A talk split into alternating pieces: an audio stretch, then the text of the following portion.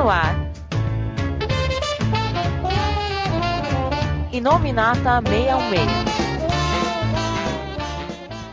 Olá, ouvintes do Inominata 66. Mais uma vez estou aqui, Coveiro, e eu tenho que dizer uma coisa, cara. Transistores é coisa do passado. A nova onda agora ter Unirupsor, né, Uniraio.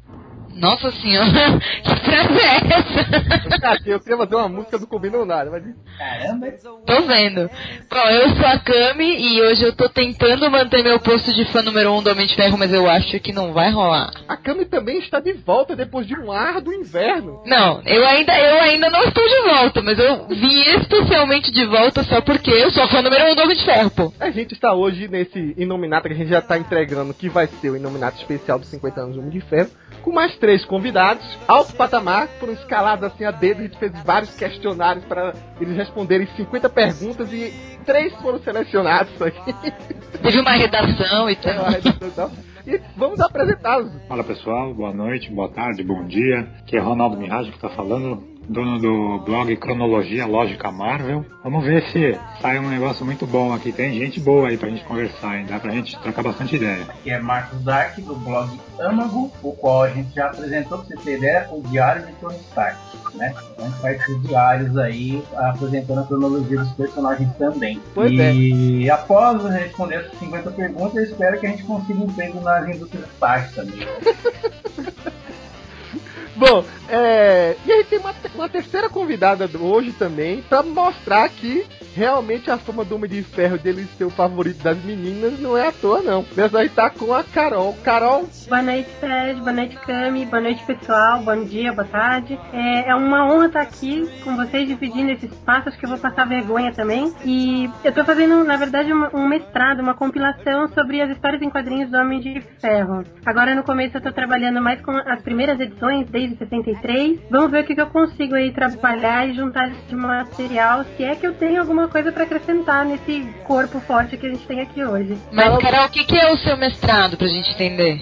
Eu tô trabalhando com tradução do Homem de Ferro e, na verdade, eu tô me apoiando mais nas gírias e nos palavrões, nessa, na, nos problemas que a gente tem da tradutologia e ao mesmo tempo juntando o contexto histórico, por que, que ele foi aceito, esse personagem no Brasil, sendo que a criação dele foi mais ou menos ali pela Guerra do Vietnã, né?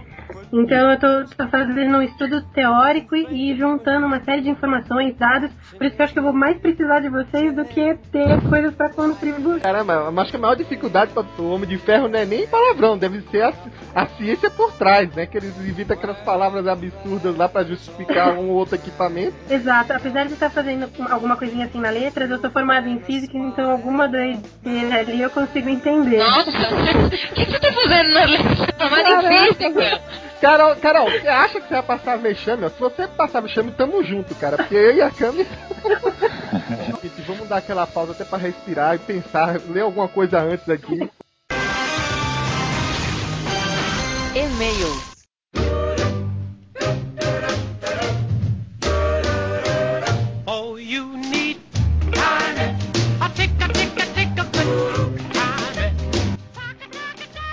Olá, ouvintes, estamos mais uma vez aqui na nossa leitura de e-mails. E olha quem tá de volta aí. Tá em alto mar ainda, né, Cami?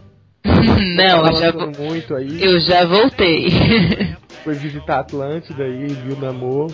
Opa, Ela já voltou, mas não voltou, né? eu voltei só do alto mar, por enquanto.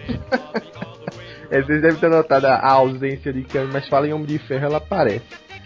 Igual o programa de 50 anos do Homem-Aranha, a gente tem um programa extenso hoje, então vamos ler apenas um, um único e-mail. Ok, Então começa você aí, já que você tava de semiférias aí. tá bom. Depois desse e-mail que é pequenininho, eu vou precisar de mais três anos de férias, mas vamos lá. Então, na terceira fase dos filmes. Olá, meio meia, saudações marvelianas. Me chamo Cássio e moro em Boa Vista, capital do estado de Roraima, extremo norte do Brasil. Ó, a gente tem leitores em todos os cantos. Já tem do Acre até, então né, Roraima é tranquilo. Eu leio HQs desde criança, lá pelos meados dos anos 90. Hum, novinho, hein? o Coveiro já lia desde criança lá pelos meados dos anos 20, né? Mas tudo bem. Meu pai comprava as revistas do Homem-Aranha. Não lembro dos números da época, pois minha mãe pegou todas as revistas e as jogou fora. Nossa, que tragédia. Quando deixei de morar da primeira vez com ela. Mas tenho na lembrança que era o período em que o relacionamento de Peter e May Jane estava bem em desenvolvimento e tinha o Puma nas histórias do casal. E a única lembrança que tenho de uma capa que era em que o Homem-Aranha enfrentava um robô com uma cabeça de três faces. Nossa, Cara, lembra eu disso? Não lembro, não. então, tudo bem. Enfim, era nos Sim. 90, não preciso lembrar. Nesse tempo, eu devia ter uns 7 anos. Desde então, acompanhei as aventuras do herói até 2000, quando as revistas mudaram para o tamanho atual e não tinha dinheiro suficiente para pagar R$ 9,90 na época. Ah, a famosa era prêmio. Chiado. Sem contar que era um valor muito caro para as minhas condições financeiras. E o contexto desse tempo era que o Aranha enfrentava ou apoiava o senador Ward, que estava se revelando um alienígena. Quando pensei em retomar as leituras em 2004 e 2005, lia na internet, que já estava mais disponível como estava a vida do Aranha. Como diria o Quinho, não, mentira, ninguém lê na internet. Confesso que não É, gostei. Ele, é, 2004 tá valendo pelo Comixology, né? Isso, que nem. Confesso que não gostei do rumo que as histórias tinham tomado. Passavam os anos e só ia me decepcionando. Até que na Guerra Civil retomei as leituras e fiquei indignado de novo com o que fizeram com o meu herói preferido e parei de novo. Nossa, ele leu dois meses cada vez, né? Fui retomar as leituras este ano, já lendo o Cisma dos X-Men e o mangá Next Dimension dos Cavaleiros do Zodíaco. Não sei o que é, nem me pergunto. De nós sabe, mas tudo bem. Desde então, gostei do arco dos mutantes e comecei a acompanhar. É, Cisma é de fato um arco que faz as pessoas gostarem. Só que minha grana ainda continua curta e não tem como ficar comprando várias revistas. Nesse caso, eu comecei a acompanhar a Novíssimos X-Men, que é spoiler, né? Não, é um título, é título, pode falar. Isso, a Novíssimos X-Men, que ainda não sei no Brasil, e estou adorando a saga. Nisso, vem minha pergunta a você. Nossa, eu não vou ler isso pra você, macho. É, macho, pra quem não sabe, é tipo, você cabra, você É. homem. Ele, Não. ele endereçou e-mail pra mim, a Cam ficou meio cismada de ler, ele leu geral. Não, se ele tivesse escrito pra mim, ele ia falar uma pergunta a você, fêmea. É, não, não é assim que funciona. A lógica não é essa, Camila. Eu sou um Marvete fêmea e você é um Marvete macho. Tudo É. bem, vamos. Então nisso vem minha pergunta. Pergunta dele. Qual deve ser a leitura certa do X-Men atualmente? A Novíssimos ou a X-Men normal? Normal. É, a outra é a normal. Parabéns pelo ótimo site do Meio Meia e pelos ótimos também trabalhos do podcast Nominata, que eu escuto todos que saem. Um grande abraço e fica com Deus. A gente tá juntando a lista de todos que estão ouvindo o A gente juntou até agora 32. Bacana. Enfim. ah, não é possível. Não, não, tô zoando. É, ele tá falando da All New X-Men, né? Que tá chamando de novíssimos. Não sei de onde veio essa tradução aí. Detalhe é que ele descreve três parágrafos falando do Homem-Aranha pra depois fazer uma pergunta de X-Men, mas tudo Mas bem. eu não entendi muito bem a lógica dele. Caríssimo Cássio, veja só. Você precisa de ler de todas. Acho que o, o Bendis está escrevendo duas lá fora. A gente não vai divulgar spoilers aqui, mas também não precisa. Uma é a Fabulosos X-Men, que eu não sei se é a que você tá falando normal. E a outra é Novíssimos X-Men. E pelo que eu entendi, as duas são feito bem desvazia com Vingadores e Novos Vingadores, né? É, querendo ou não, são histórias paralelas, mas para entender o todo, você tem que ler é, é, as duas, né? E são umas perspectivas diferentes da situação. Cara, você tá lendo pelo Comixology gratuito aí, pelo que eu tô entendendo. Lê os dois, caramba. Não tem lado certo, não. Lado errado, não. Quando sair aqui no Brasil, provavelmente essas revistas vão sair numa, em um mix só. Pelo menos é o que eu acho. É, Bom, facilita pra quem, pra quem tá acompanhando aqui. lê as duas. As duas são bem complementares. É, é, tem essa questão, não. E E... volta a ler Homem-Aranha, tipo, vai lá buscar se você perdeu. Não, cara, coitado. Eu vou começar a ler agora. Ele já tinha parado recentemente, né? Ele vai parar de novo. Aí ele vai começar a ler, vai acontecer o que aconteceu no Homem-Aranha 700 e vai parar de novo, cara. É, verdade. ele não gosta de emoções fortes. É. Bom, esse e-mail gigantesco aí é, vai ser o único da leitura de e-mails hoje, que a gente tem que continuar lá a falar sobre o Homem de Ferro. Mas gente aproveita, inclusive, o tema desse podcast pra fazer uma enquete. Quem tava em dúvida quando é, fosse fazer um podcast próximo do filme, né? Além do podcast sobre o filme, a gente queria fazer um, um resumo de um dos personagens é, relacionado ao universo do Tony Stark. Então, dois vieram em mente, principalmente porque são dois personagens marcantes, principalmente nesse filme, né? Então a gente decidiu entre o Mandarim, né, o vilão, que é o vilão deste filme, e o James Rhodes, que é o máquina de combate. Nesse filme assume a armadura do Patriota de Ferro. Então, gente, assim que vocês ouvirem esse podcast, vai deixar no link do podcast aí, você já deve estar ouvindo e vendo onde clicar, a votação, que vai, a partir de agora, de, de, da saída desse podcast, até 15 dias para vocês decidirem se vocês querem um podcast sobre o Jim ou sobre o Mandarim. Pra quem quiser mandar e-mails, sugestões, dúvidas, xingar, é, com educação, obviamente. Nominata, arroba marvel616.com. Aí. É, e aí também você sabe outras maneiras de acessar a gente, Facebook, Twitter, relacionado a Marvel 616. E claro, tem sempre os comentários do site aí, aproveitando os comentários do podcast que a gente de vez em quando lê. Tá ok? Tá falado, Cami? Tá. Então vamos nessa. Because of a deadly piece of shrapnel lodged in Tony Stark's heart, each breath that he takes depends on a small chest device which supplies the energy to keep him alive. Yet in the transistor powered costume of Iron Man, he can move like unleashed lightning.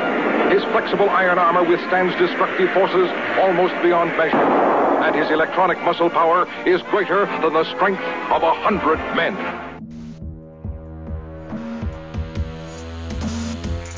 Bom,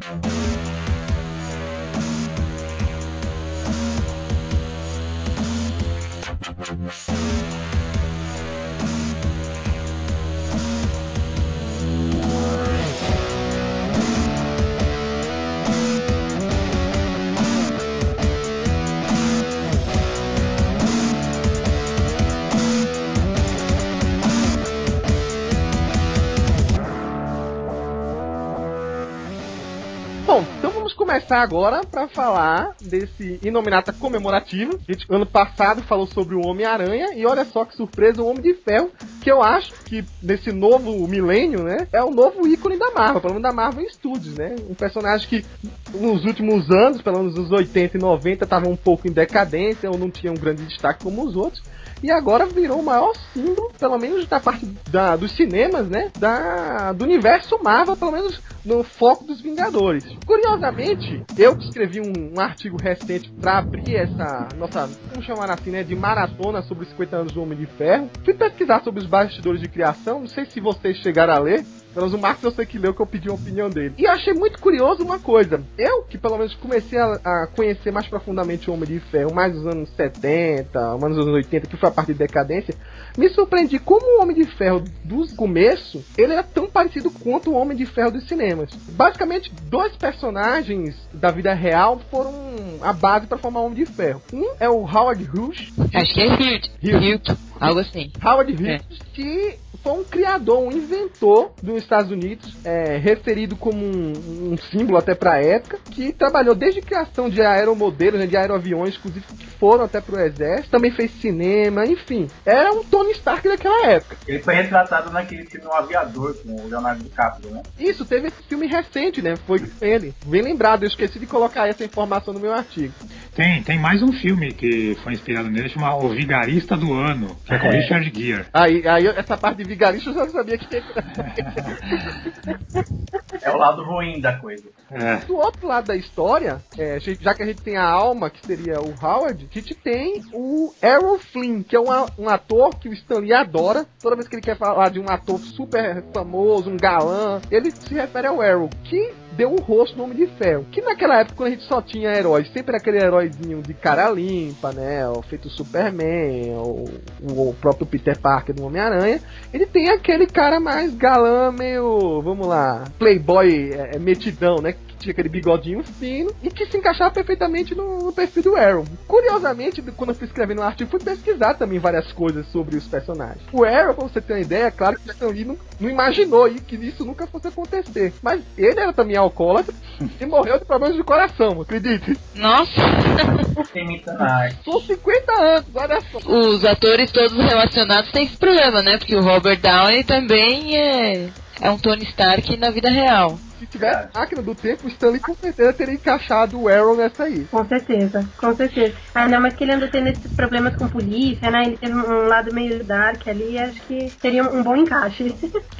Mas o, o legal é que o, quando ele- o Stanley quis criar, ele pensou exatamente isso. Eu, nem- eu acho que eu até cheguei a falar isso naquele podcast que eu fiz. Aquele, aquele que a gente tava fazendo só sobre coisas do Stanley lá. Ah, Eu- então foi. Tá bom, você tá arrumando um jeito de eu linkar Isso! só participação no podcast dos outros, eu coloco, Tucano. Então vocês que estão ouvindo esse Era aquela iniciativa, e esse tá falando de Homem de Ferro. E aí tá- eu, tava, eu li nessa época do, do podcast que o Stan Lee ele queria fazer uma coisa diferente. Então, tipo assim, ele, ele tava. Ele tá- queria fazer um. Ele queria um desafio, ele queria ver se o público como é que ia reagir pra um herói totalmente contrário do que estava acostumado. Então ele quis colocar um cara. Porque ele fala assim, ele falava que o público se identifica muito com os heróis, né? Então a maioria do pessoal gosta do Homem-Aranha porque se identifica com ele, tá? Porque ele é um batalhador, é um sofredor. Então a- a- o gibi, principalmente quando ele surgiu, ele tem muito dessa coisa do público se identificar com os problemas do herói. Ele falou, mas você botar um cara rico, playboy, cheio de tudo, o que, que o povo vai se identificar? É, e aí você tá dizendo que Stan Lee disse que só pobre que lê gibizinho. Basicamente. não, pobre não, mas né? Mas né? tá, tá certo uma coisa, ele, ele quis criar um desafio, lembrando agora do mesmo artigo que eu escrevi, também em colocar um personagem que todo mundo ia olhar com maus olhos, que era um cara que criava armas, que promovia a guerra. É, e já Cara. nessa época, que foi criado o Homem de Ferro nos anos 60, já não tava o povo assim adorando tanto guerra, né? Tanto que assim, o fracasso de mídia da guerra do Vietnã deve ser a isso. O povo já não olhava o valor da guerra, aquele patriotismo em cima da guerra, como olhava na Primeira e Segunda Guerra Mundial. Na verdade, eu estou balde, né, Stanley? Falei, Então, vou fazer um cara que tenha todos os podres pra ver se o pessoal vai gostar. Porque além de fazer arma, o cara vai ser um fanfarrão, ele vai ser rico, é, ele vai ser playboy, ele vai ter todas as mulheres que ele quiser, ele é bonito, tipo, tudo que a maioria das pessoas que lê não é, de fato.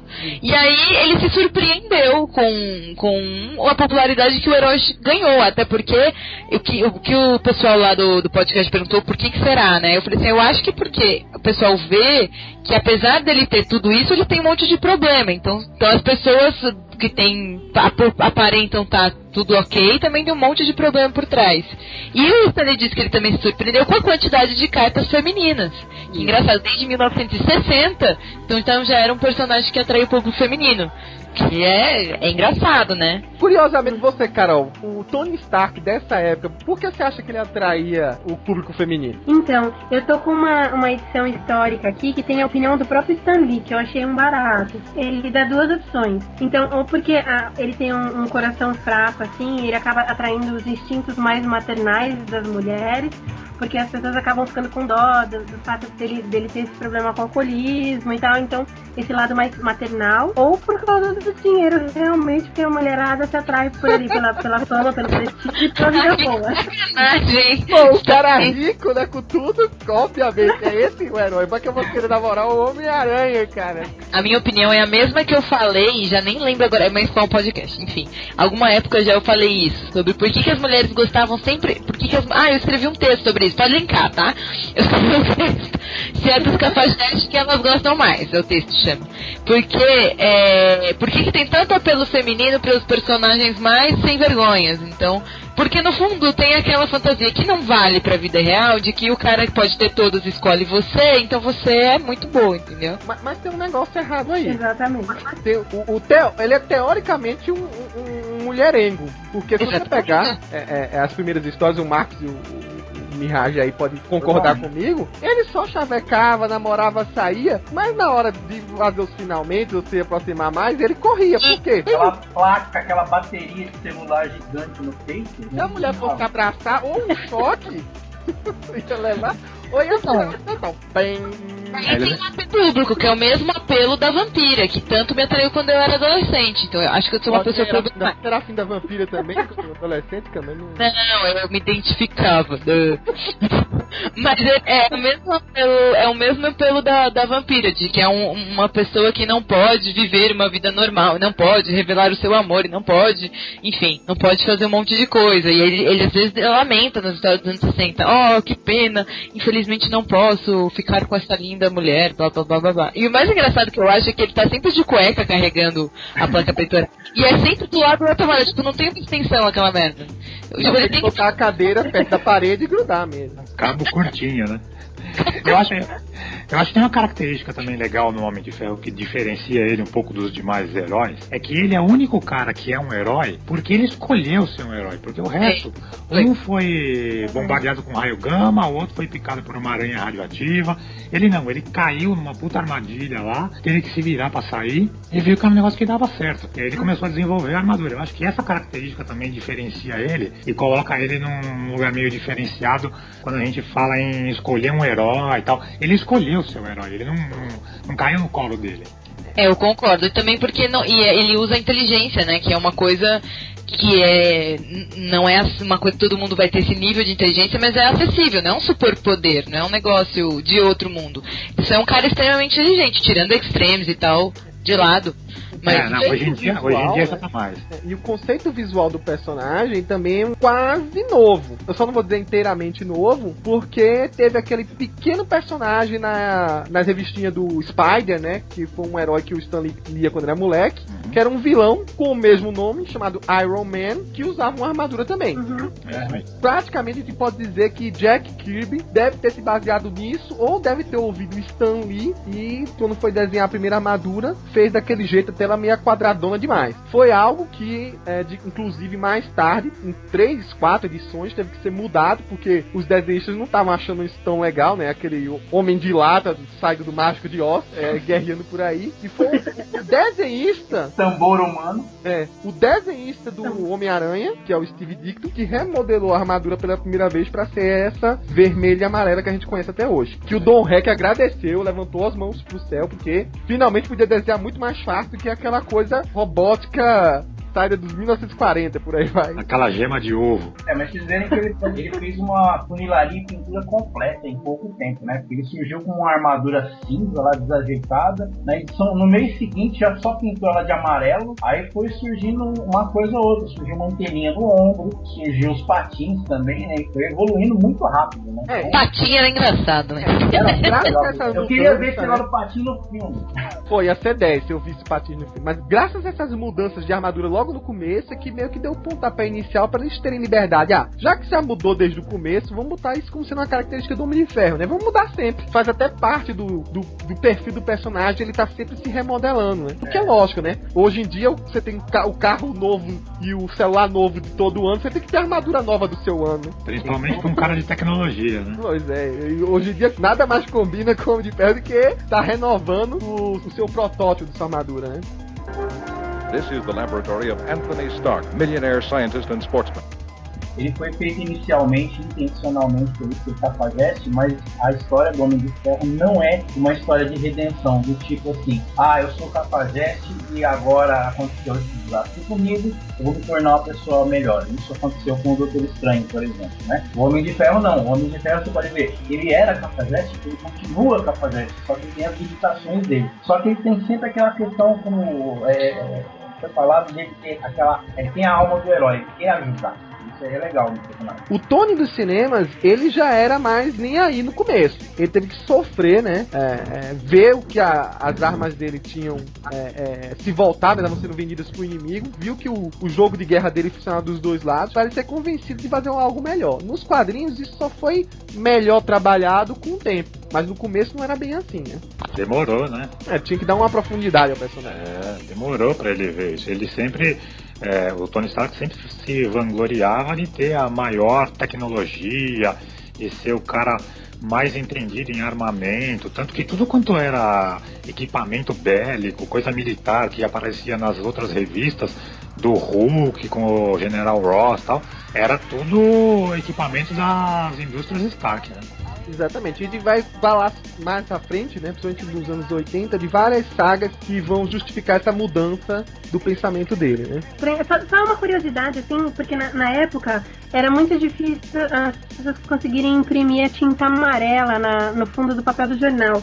Então, quando eles conseguiram por volta mais ou menos de 1896, eu sei que é bem antes, então ficou uma característica assim, a maioria dos personagens tentavam usar um pouquinho de fundo do amarelo E essa é uma característica, uma marca dessa. uma pincelada de amarelo nessa armadura. Então, justamente por causa dessa dificuldade, que foi uma das opções de cor ali. Nossa, eu não sabia desse detalhe, mas agora eu tô vendo. A Marvel devia ter uma impressora horrível, né? Uma gráfica horrível trabalhando. Com o Hulk tinha problema. Era, problema com o Hulk, Hulk, não é de ferro, caceta. Aí tá Estava na indústria, uma impressora das indústrias Stark. Let's see what my repulsor ray blast can do to you. Vamos agora então começar a falar sobre esses 50 anos, é, é, passando pela primeira década, né? Que é o início de tudo. Tá fazendo agora em março, né? Há 50 anos, ou seja, começou em 1963, primeira revistinha. Em que não tinha revistinha própria, né? Ela era no Tales of Suspense. Acho que ia começar por volta do 37, 38? 39. 39, isso. Vocês aí estão pra me lembrar, os que estudaram pra prova. e aí, o personagem, digamos assim, já, já teve aquela primeira história inicial, que a gente conhece bem, foi até bem trabalhado, bem modelado pra entrar no cinema, que é essa coisa que eu falei sobre a redenção, né? De ele acabar sendo preso pelo próprio inimigo, descobrir que é, seu armamento também estava sendo usado por ele, o inimigo obrigar ele a construir um armamento contra o próprio país dele, e ele, junto com o Jensen, né, que era um outro preso lá, tentar enganar o inimigo e assim criar uma maneira de escapar dali que seria a armadura do Homem de Ferro, aquele modelo mais rústico que foi o que o Jack Kirby criou. Curiosamente, essa introdução é, acabou sendo mudada, atualizada para várias outras guerras, mas a original, que a gente vê no- nos anos 60, é a da Guerra do Vietnã. Mais tarde foi para a Guerra do Golfo, a primeira Guerra do Golfo, e mais recentemente no Afeganistão, não é isso? É.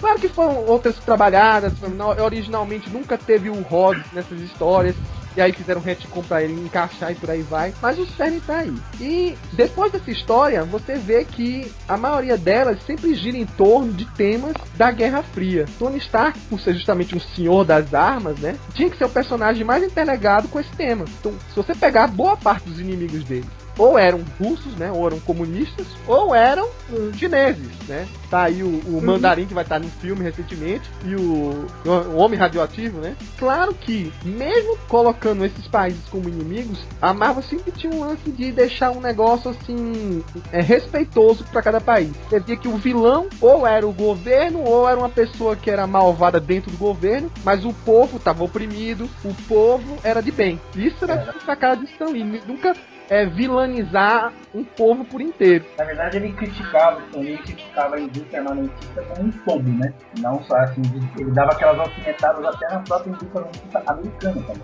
Logo no começo, vários militares americanos que o Tony bateu de frente, né? Exatamente. E engraçado que o filme, o primeiro que retrata essa teoricamente época, mas colocando numa contextualização, mas enfim, que mostra desse começo do, do armamentista, do Tony Stark armamentista. E aí eu, eu lembro que na época ainda não tinha, né, o pessoal não estava conhecendo tanto filmes Marvel, então era uma coisa meio nova. E eu lembro que muitos amigos meus estavam meio com o pé atrás, assim, ah, puta, um cara que produz arma, um filme americano, vai ser, né? E não, e todo mundo falou, nossa, me surpreendi, nossa, o filme é super, né, não, não fica puxando saco de americano e tal. E o pessoal gostou porque, de fato, era uma coisa que não era escancarada, assim, que, que era um, uma, na verdade, até um. Caramba, fugi a palavra. É uma Até- crítica, né? É uma crítica, isso, obrigada. Até uma crítica ao próprio governo americano. Então o pessoal falou, putz, achei que ia ser uma coisa e é outra, que era essa a intenção. Principalmente no Homem de Ferro 2, né? Que o secretário lá americano tenta chupinhar o- a tecnologia do Homem de Ferro e ele, ele dá uma prensa, né? Ele joga duro, né? Tem uma, uma, uma revista que traz, chama Vingadores Maiores Heróis da Terra.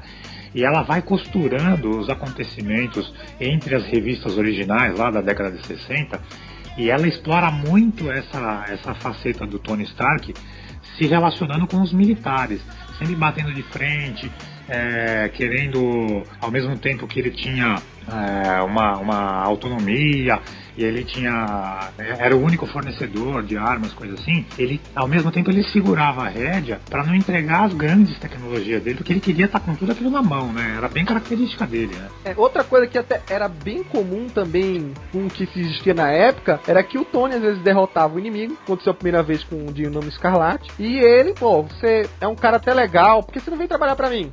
É isso aí. E aí é, é, o que acontecia, né? Os Estados Unidos muitas vezes roubava, digamos, os cientistas de outros países, né? A Alemanha que eu diga, é, e roubar entre aspas, né? Mas, digamos assim, dava asilo para eles e ao mesmo tempo aumentava o seu fórum acadêmico ali pra ser a, a potência que é hoje nesse sentido também. Ivan Vanko. Isso, Ivan Vanko, que é o primeiro.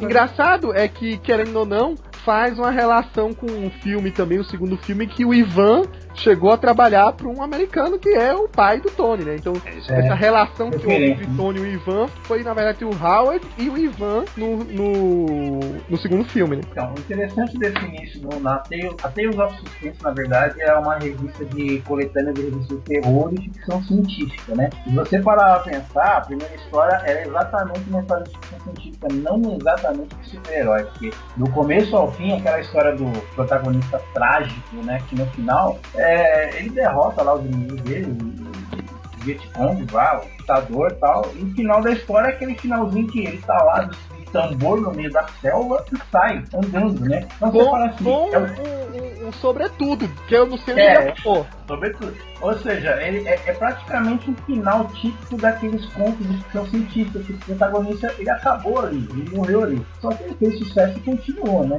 É interessante é esse clima dessa primeira história. sabe?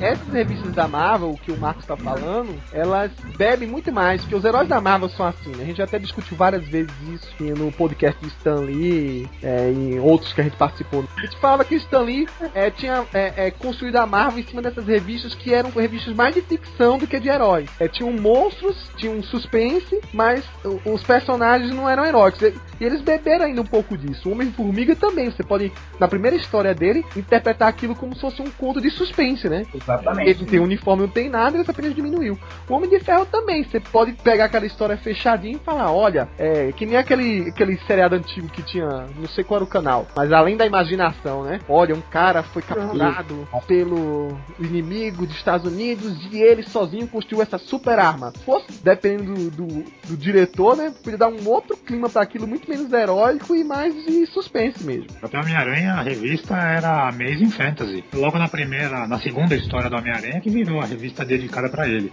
Mas era uma revista de fantasia. Então, mas o Homem-Aranha, inclusive, ele continuou meses depois, né? O Homem de Ferro foi um negócio meio ali, é, linha de montagem mesmo. tudo meio Direto. Ah, aproveitou, né? O Thor também no Journey into the Mystery. Ele foi E- pegando as revistas velhas dele e disse assim, ó, tá vendendo, vamos mandar. Pepper, meet Happy Hogan, my new chauffeur. Happy, meet Pepper Potts. And I'll leave you two to get acquainted. But watch out. She likes the strong, rugged type.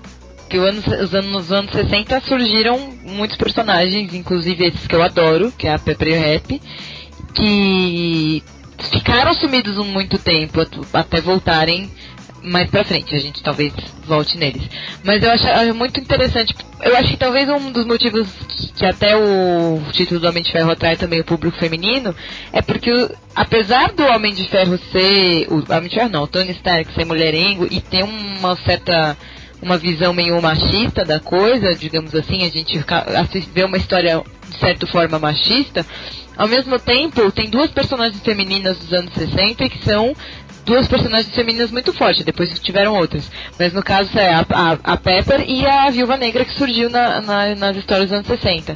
A Pepper porque eu gosto dela desde o começo porque ela é aquela tá nem aí, porque porque os outros vão pensar, ah, ela fala o que vem na cabeça dela, ela enfrenta o patrão, ela tá nem aí. A secretária metidinha pra caramba, né? É, não, e ela, ela é porreta. A Pepper é porreta desde o começo. Porque vinha bandido sequestrar, sequestrava ela. Quem disse que ela esperava me pessoa lá, achava uma frigideira, dava na cabeça do bandido. Então eu gostava porque ela, ela é proativa. Então eu sempre gostei dela. Então, e ela assumiu. É, foi de secretária até CEO da, da, das empresas Stark. Então é- ela mostrou seu valor tal. E eu acho que, que é uma personagem feminina muito importante. A Viúva Negra, que surgiu como vilã, né, como parceira do Gavião Arqueiro, e mais pra frente vai acabar virando heroína, mas também era uma vilã que agia solo, digamos assim, acho que também não era uma coisa muito comum nos anos 60 ter uma vilã feminina, e ela era uma vilã que, apesar de trabalhar para espionagem russa, ela fazia suas missões, ela, ela, ela mesma, ela era ela e ela, ela, ela usava o Gavião Arqueiro, porque ela usava o poder de sedução dela e, e usava ele mesmo, assim, não era um Ela também estava sendo usada que ela estava sendo chantageada pelo governo russo, né? É, mas ela, ela não era uma capanga assim qualquer, então ela era uma, uma espiã que tinha é, é, eu tinha até medo dela, né? Quando é, anunciou ela, ela foi, olha, vamos chamar quem? A viúva negra. É, ela sempre foi fodona e tal, e ela fazia o Gavião Arqueiro fazer o que ela queria, então assim, ela mandava nela mesma. Eu acho que essas duas personagens femininas dos anos 60, principalmente pela época de ser anos 60, é interessante. E, e até é engraçado ver as coisas da, essas coisas de época, assim, né? Que a gente tá falando que as histórias são super ingênuas. E a, a, o rap que sempre foi apaixonado pela Pepper e os pensamentos dele em balãozinho, né? Com ela do lado. É, é uma coisa muito engraçada. Ah, por que, que a Pepper nunca. Será que ela nunca vai olhar pra mim? E coisas assim, sabe? Muito, muito anos 60 mesmo. Fazendo, fazendo um paralelo rapidinho com você, Cami, concordo contigo. Você pega as outras personagens femininas da época, você pega a Vespa, é... a Mulher Invisível também. Mulher Invisível, elas eram, nossa, um show de futilidade na época, né? É, elas ela... eram as coitadinhas, né? A Mulher Invisível. E viviam em função meio que ou do seu namorado ou do seu marido, não eram mulheres independentes ou que nem a Pepper, que apesar de apaixonada pelo Tony Stark, mas assim, tá, tinha um orgulho meio assim na jogada, sabe? Tem uma revista legal que explora um pouquinho esse lado da, da Pepper, chama Iron Age é de 98, é uma revista muito legal e explora exatamente esse. É, mostra um pouquinho do começo da Pepper nas indústrias Stark e como que ela se relacionava com o Tony. É bem legal de ver. Gostei da dica, vou atrás disso. Não sei se saiu no Brasil, viu, Cami? Mas é. Tem isso lá naquele aplicativo da Marvel lá na. Ah, vou dar uma olhada. Iron Age. É uma coisa engraçada a gente pensar nisso, nesse mundo machista, de repente o, o Stanley lançar uma personagem tão forte, assim, a ponto dela se virar, como a Cami falou, que eu pegava a frigideira e ela, e ela se vira. É, é uma inovação isso, porque não é, não é o habitual. A gente está acostumado com os anos 60, aquela coisa meio a mulher na cozinha e de repente ela toma conta das coisas. É, é um, achei legal, achei legal o comentário, Cami. Vale a pena a gente checar que essas histórias não são só aquela coisinha mesmice de sempre. Ou seja, estando mais uma vez inovando, mostrando um monte de coisa bacana pra gente e transgredindo as regras da época, né? É, e o engraçado, acho engraçado também a relação do rap com a Pepper, porque a gente sempre vê nas histórias dos anos 60, a mulher se, é, entre aspas, vamos dizer assim, humilhando, mas não não tão forte a palavra, pelo né, seu objetivo amoroso. E apesar da, da Pepper não se humilhar pelo, pelo Tony, apesar dela estar tá apaixonada, o, quem se humilha ali é o Rap, que, que tá sempre querendo fazer favor, que tá sempre e só toma patada, só toma patada. E isso também é uma coisa diferente pra época. O, o perfil do rap é. também combina com isso, que o rap de rap não tem nada, que ele é o maior rabugento da história. Uma cara de triste. É, é, ele é um lutador de boxe que não deu certo, né? Então o que sobrou pra ele foi virar um motorista do Tony Stark, porque teve dado momento que ele bateu de frente com o Tony Stark ali, foi dar uma de machão no meio da rua. Tony gostou dele ter é, respondido a ele, falou assim, ó, um cara que fala na cara, gostei de você, vai ser meu motorista. Bom, não tem muita lógica que ninguém faz isso na vida real. O legal é que o, o Tony Stark entrega assim, né? A pessoa falou, bom dia, eu gostei do seu tom. Eu acho que eu vou, vou botar você de porteiro do meu prédio. Mas de repente. Foi bacana porque o rap virou aquele cara realmente bastante fiel, apesar de ter esse perfil respondão, e construiu aí um, um conjunto de coadjuvantes digamos assim, que servem ao, ao Tony Stark, mas no, que, não, que não recai naquele perfil de ser um mordomo. Porque o Jarvis não apareceu nem tão cedo, o Jarvis vai aparecer em Vingadores, olha lá. Mas criou uma secretária e um motorista que era um braço direito, mas não era um serviço. Não, e, que, e, e o Rap, inclusive, chegou a ser Homem de Ferro, né? Então, Sim.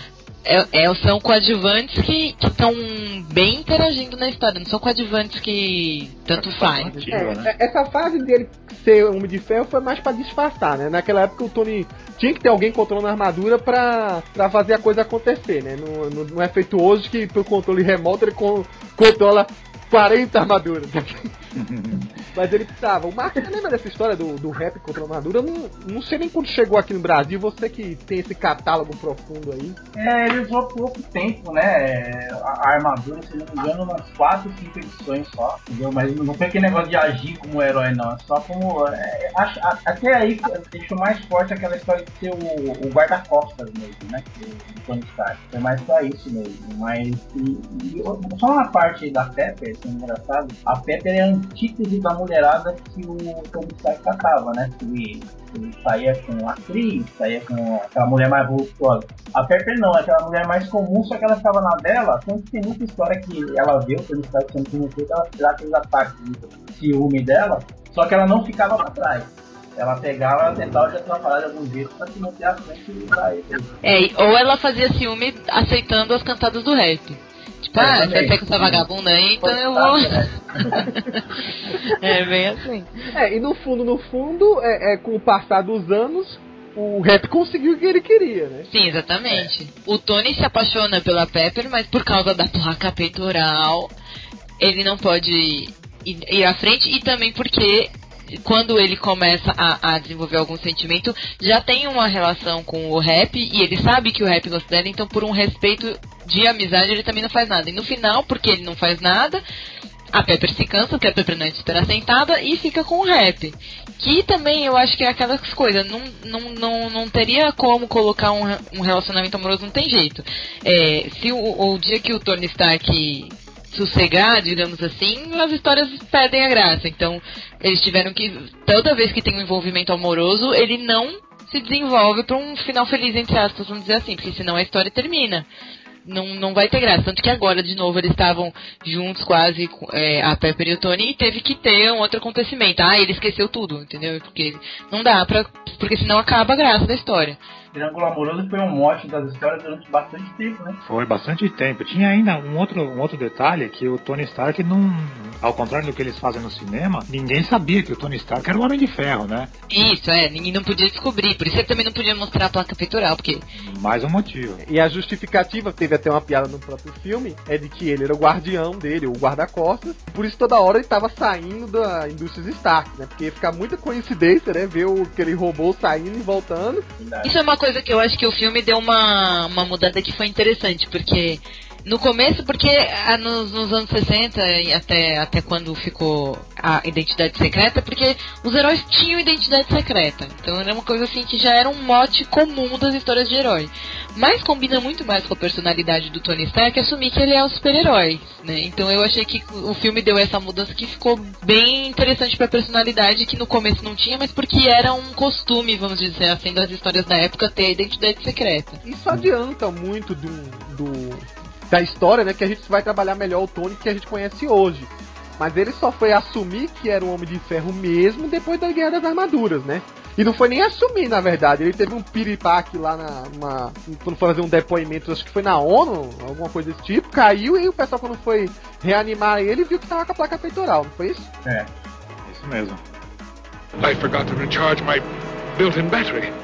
Então, nos anos 60 lá, quando viu que a coisa tava dando sucesso mesmo, quando o Tales of Suspense é, tava chegando já no número 100, né? Acho que foi no número 99 a última edição. Disseram, olha, vamos separar. Na época o Tony dividia a revista com o Capitão América, os dois também estão fazendo sucesso, estão virando ícones. O Homem de Ferro vai ganhar sua própria revista, mas peraí, não. Antes, vamos tentar ver se divide outro, outro personagem. Dividiu uma única edição com o Namor, não entendi por que isso, mas logo depois ele ganhou realmente sua revista solo. Mas a relação Tony Stark e Namor é uma relação divertida, né? Porque eles são dois cabeça dura, até hoje dá umas boas histórias. É, no começo já não era tanta, né? Que o namoro é muito mais ligado com o Capitão América do que com o, o próprio Tony Stark. Ele dividiu a revista assim, aquelas 22 páginas eram divididas 11 para cada lado, né? Que era o costume da época. Nessa época o Tony já tava assim, que era já final dos anos 60, em- se encaminhando para os começos dos anos 70, onde as histórias eram bem parecidas. O que a gente tem de novo, de diferente, é o quão Tony Stark era ligado à Shield. Ele, por sinal, foi o fundador da Shield, né? Tirando o, o fato de que o, o Hickman criou que a Shield vem da época épocas eh, medievais quase, né, contemporâneas. Mas É. o, o Tony Stark foi, digamos, o grande padrinho da, da Shield. Ele quando criou a organização, deu todo um, o arcabouço tecnológico pra ela, e você tá, E- mas eu não vou ser o dirigente. Eu- Ele que levou o Nick Fury, né? Tava lendo nessa edição recente. Ele escolheu um cara que era da CIA, que ele achava que era o cara, foi o Nick Fury, pra entrar nisso. É, bacana que assim, o, o- o- mesmo ele se desvinculando da SHIELD, é, principalmente porque ele sempre lutava contra as outras organizações, né, a IMA, a I, ah, mais a IMA, né, mas ele tinha a Hydra e por aí vai, é, sempre tinha um agente do lado dele, pelo menos no começo das histórias, que era o Sitwell, né, O Jasper Sitwell, é. o Jasper Sitwell, que é no, no filme dos Vingadores, é aquele care, japonesinho careca, né. É isso, exatamente. Isso aí. E o cara era assim, tipo assim, era meio nerdinho, era o metido agente. Era. E o bacana Tony tava ali também pra dar um aparato tecnológico à coisa, ou seja, além do Homem de Ferro, ele também era o cara que dava e- essa coisa pra Shield ser uma, uma mega superintendência de espionagem. Então, vários equipamentozinhos tecnológicos, é, é- é tudo criação do Tony. Acho que o carro voador era dele, os aeroporta-aviões, se não fossem dele, pelo menos tinha uma base dele, e por aí vai. Você vê que a questão dele ser fornecedor da Shield, tanto que tinha outros gênios, né? Que nem o Reed Richards, você não vê falar nada que o Richards criou pra Shield, entendeu? É só Stark mesmo, mais ninguém. O, o Reed ficava trancado no laboratório dele, coitado, quase não saía. O Reed Richards não sei como ganhava dinheiro, caramba. É verdade. Ele criava aquele cara introvertido, né? Brincadeira. Ficava brincando de estilingue o dia todo. É o- a única coisa que eu acho que dá pra destacar um pouco nessa época aí é que a qualidade caiu bastante das histórias, né? Que final dos anos 60 é, deu uma bela caída nas histórias, ficou tudo meio, meio igual, né? Então, o problema é, É, esse. Você aí. vê, a coisa só vai andar pra valer mesmo, e a gente já pode dar chutar pra frente, né? É quando tá no final dos anos 70 com um Demônio na Garrafa, que talvez seja a história mais marcante de Tony Stark. Concordo com você. Eu acho que a mais importante história dele. é- Putz, qualquer um que você fala na, na rua, fala, ah, você conhece o Homem de Ferro? Puta, demônio na garrafa. Que é que dá uma característica pro Tony que os cinemas preferiu deixar de lado, que é trabalhar ao lado alcoólatra do personagem. Curiosamente, não era de início, pelo menos aquele alcoólatra deprimido. Ele é o cara, pô, é- é- qual é o grande problema de uma pessoa, como vocês falaram aí, ricaça feito Tony Stark? Tiveram que dar esse problema pra ele, é uma falta de controle, né? E aí você vê ele trocando os pés pelas mãos em vários momentos e faz aquele comparativo, né? Se uma pessoa bêbada pode transformar um carro numa arma, imagine um cara que pilota uma armadura. Os, esse, é, os anos 70, que nós estavam falando que os anos 60 já começou a ficar repetitivo, e, e aí surge essa coisa de o que, que a gente vai fazer com a história. E aí o Demônio da Garrafa, ele vem trazer, acho que para as histórias do Homem de Ferro, o que eu acho que é a marca principal dele, que, que tava. que não tinha, não tinha tanto nos anos 60, mas que o verdadeiro inimigo do, do Tony Stark é ele mesmo. Então que não, seja com alcoolismo, seja com qualquer outra coisa, o problema sempre dele é uma um problema de, de, de personalidade, de de lidar com, com fracasso, lidar com frustração, enfim, de um monte de, dessas coisas, e o alcoolismo envolvido, porque o alcoolismo também é uma dificuldade humana que ele também não conseguia lidar, e que traz pra, pra história o, o, o mote que, que o Homem de Ferro vai ter por muito tempo, até hoje em dia, que o principal, quando me perguntaram no, no outro podcast lá qual vilão eu qual eu gostava mais do Homem de Ferro, eu falei, desculpa ser clichê, mas o vilão do Homem de Ferro que eu mais gosto é o Homem de Ferro, porque são as histórias mais interessantes e, e, e os, os, os problemas colocados mais interessantes e as histórias ficam muito mais profundas e bem desenvolvidas quando, quando aborda essa dificuldade dele de personalidade mesmo, mesmo alcoolismo não sendo uma personalidade, mas essas dificuldades humanas dele. Que é a característica da Marvel mais incrível, né? É trazer, trazer os heróis daquele.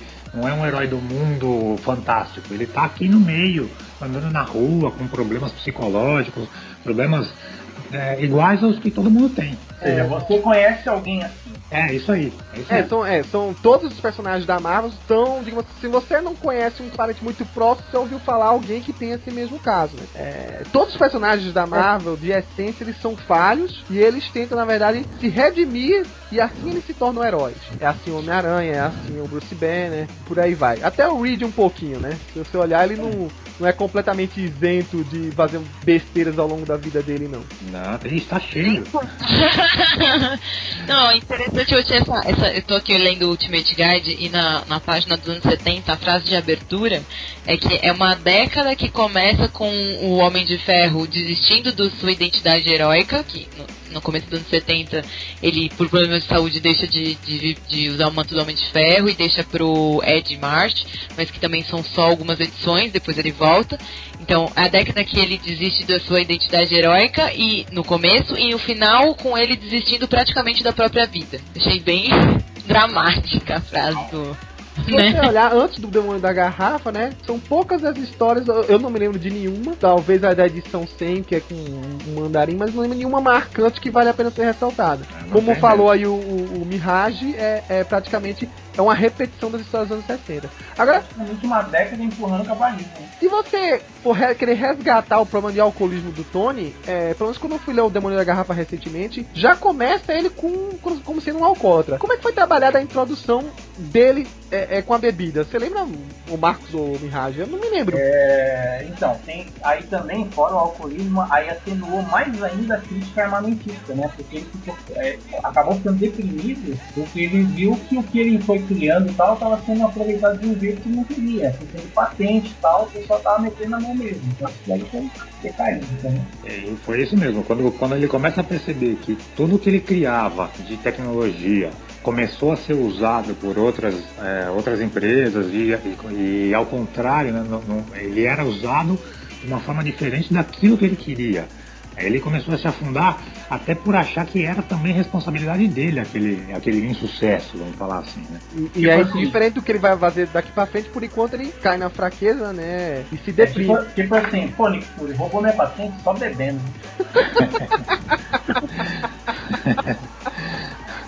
Ah, é, por, é, por enquanto é só beber, depois ele, ele É. já tomou outra atitude, né? É. Aqui a frase, a frase da Bethany Cave.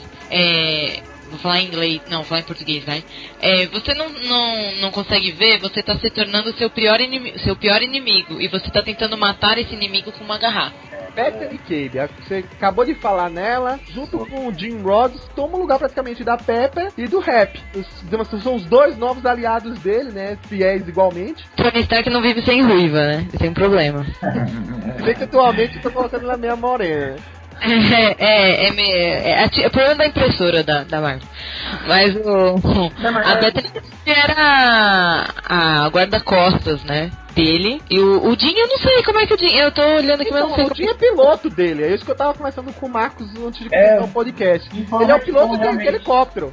Mas aí surge do nada como grande amigo dele. Surgiu do nada. História, porque na primeira história que, que ele surgiu, ele saiu, ele derrotou os escondos lá, ele saiu no meio da floresta. Quando ele, quando ele acabou encontrando americanos, militares americanos, Jim Rhodes estava lá. Aí o helicóptero caído, né? É, exatamente. Eles se conheceram ali. Ele que meio que ajudou, coitado, a sair de dentro daquele tamborzão. Isso aí, revista.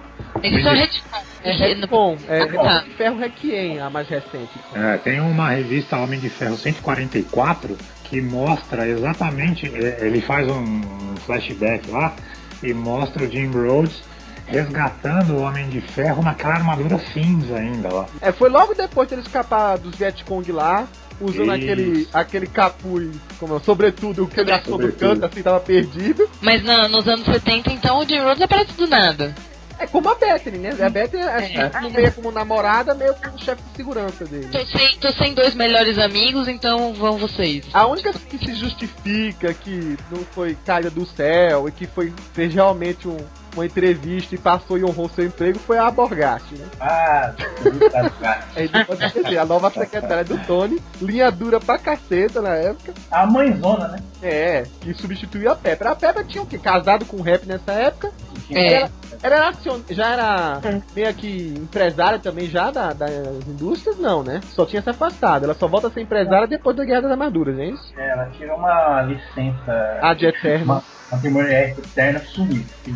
Lua de mel longa. É, vez ou outra eles apareciam, eles eram comentados lá e apareciam. A história tava cansativa, acho que eles resolveram dar um up nos personagens. Querendo ou não, é, são muito bem trabalhados o- a Bethany e o Jim. A Bethany se afastou mais recentemente, mas ela, já, voltou agora, quem tá conhecendo atualmente as histórias do Homem de Ferro, tinham personalidades totalmente diferentes, né? A Pepper e a Betty, apesar de ruivas, não É. tinha nada a ver com a outra. A, a Bethany, eu acho que ela chega até mais próxima, assim, do que seria a Viúva Negra, certa forma. É. Concordo contigo. talvez.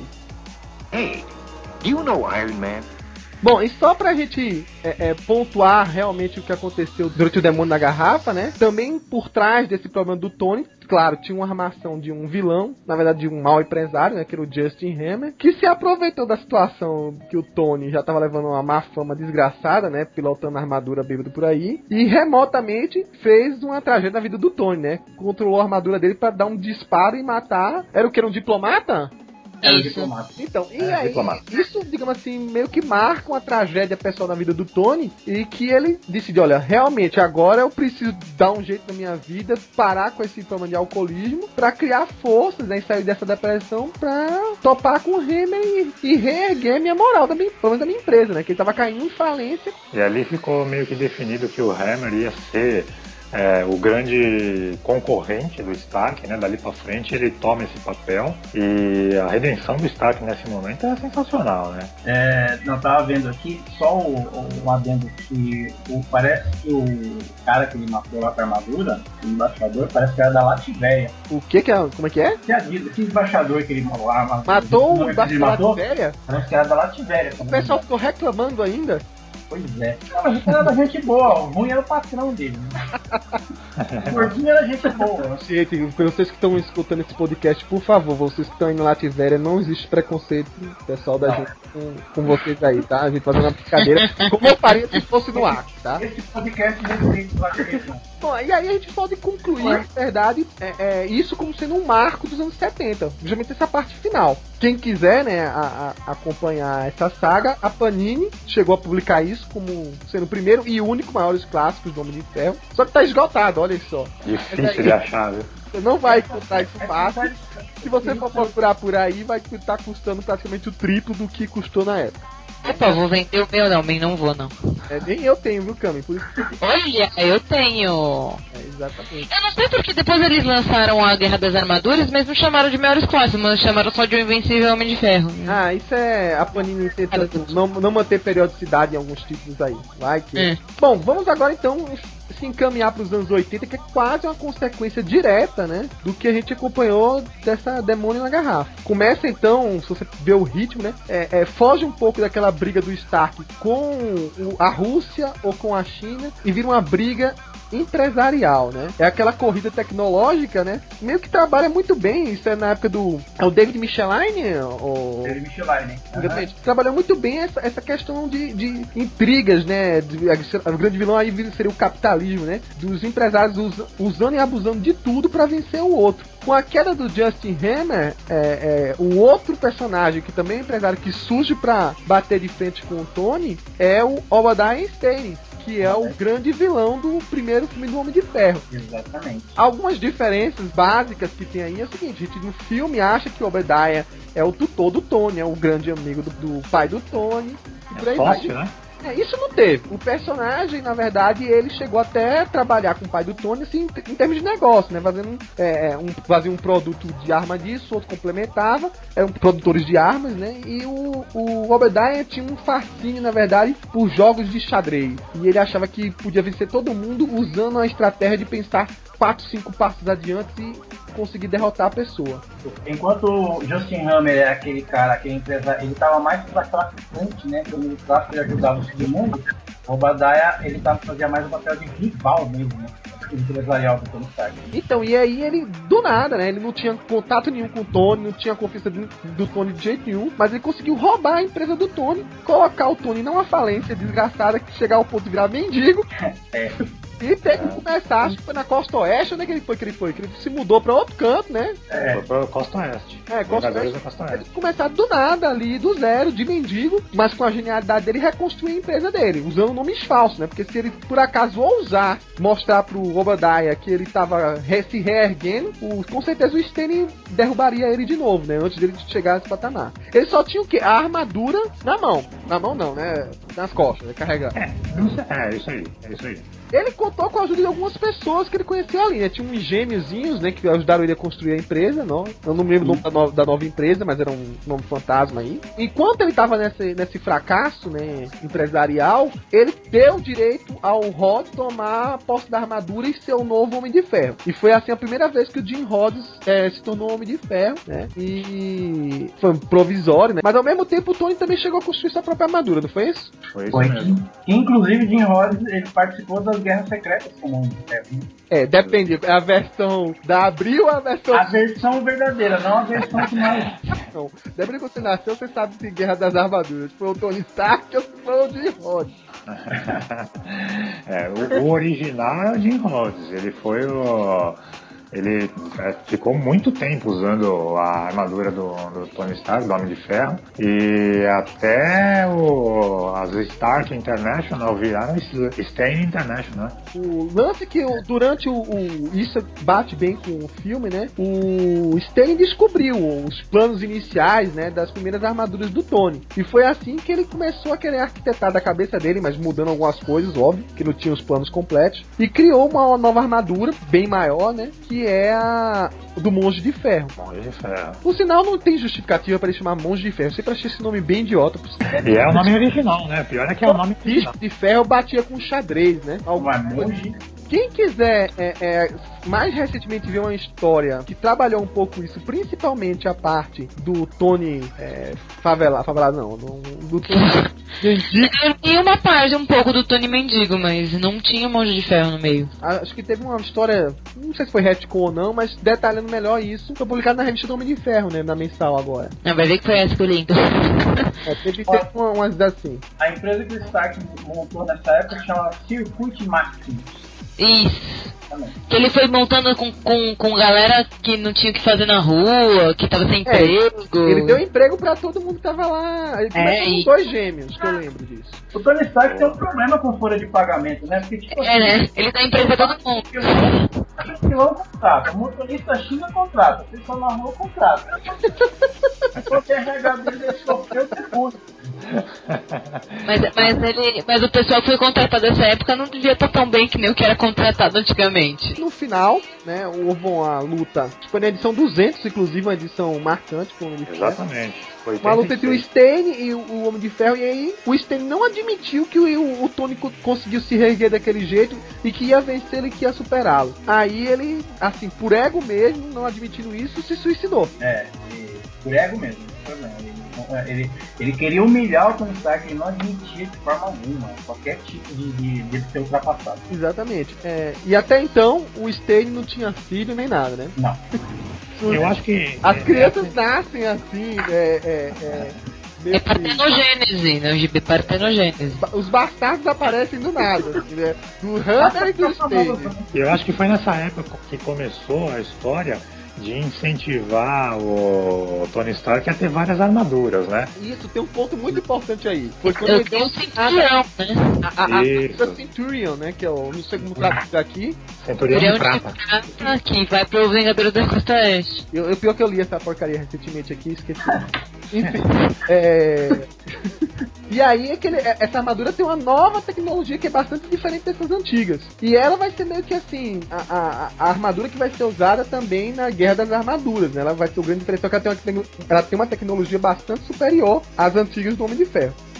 Let's see what my repulsor ray blast can do to you.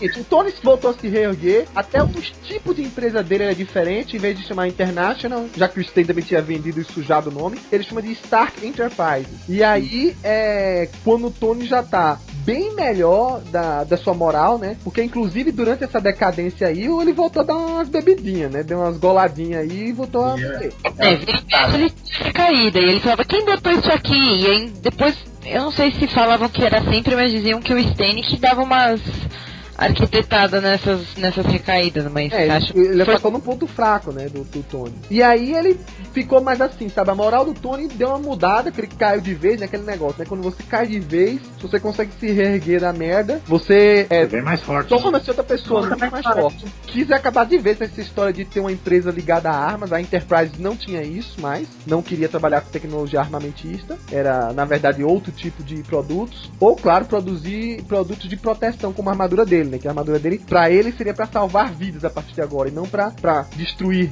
é, pessoas ou coisas. É, mudou o foco. E aí, imediatamente depois, surge então a Guerra das Armaduras. Só pra pontuar mais ou menos o que acontece aí, paralelamente a essa volta dele, surgiu os Vingadores da Costa Oeste, que inclusive ajudaram ele bastante a construir essa, essa nova armadura, né? Foi na, nos laboratórios da, daquela mansão da, dos Vingadores da Costa Oeste que surgiu a Centurion. E o Jim Rhodes abdicou também do Homem de Ferro, já que ele tinha voltado. E aí ele tava. É, é um novo Tony, né? Um Tony heróico. Ele voltou com tudo aí. Só que ele voltou com o Jim. Rhodes estava bem, né? Quem? O Jim Rhodes estava bem, ele foi eleito, ele foi escolhido para ser CEO da Stark Enterprises. E ficou um tempão lá. É que o, o Jim Rhodes, a gente é, é, até, como comentou na, na leitura de e-mails aí, a gente talvez faça um podcast sobre ele, né? O pessoal vai eleger aí quem vai ser. Mas Jim Rhodes, ele não é só um piloto, ele era um, um engenheiro aeronáutico. Ele consertava helicópteros, essas coisas. Ele tinha uma noção de engenharia ali também. Ele era amigo, né, né? Mas ele mexe nas armaduras, aperta os parafusos, ele faz as coisas aí.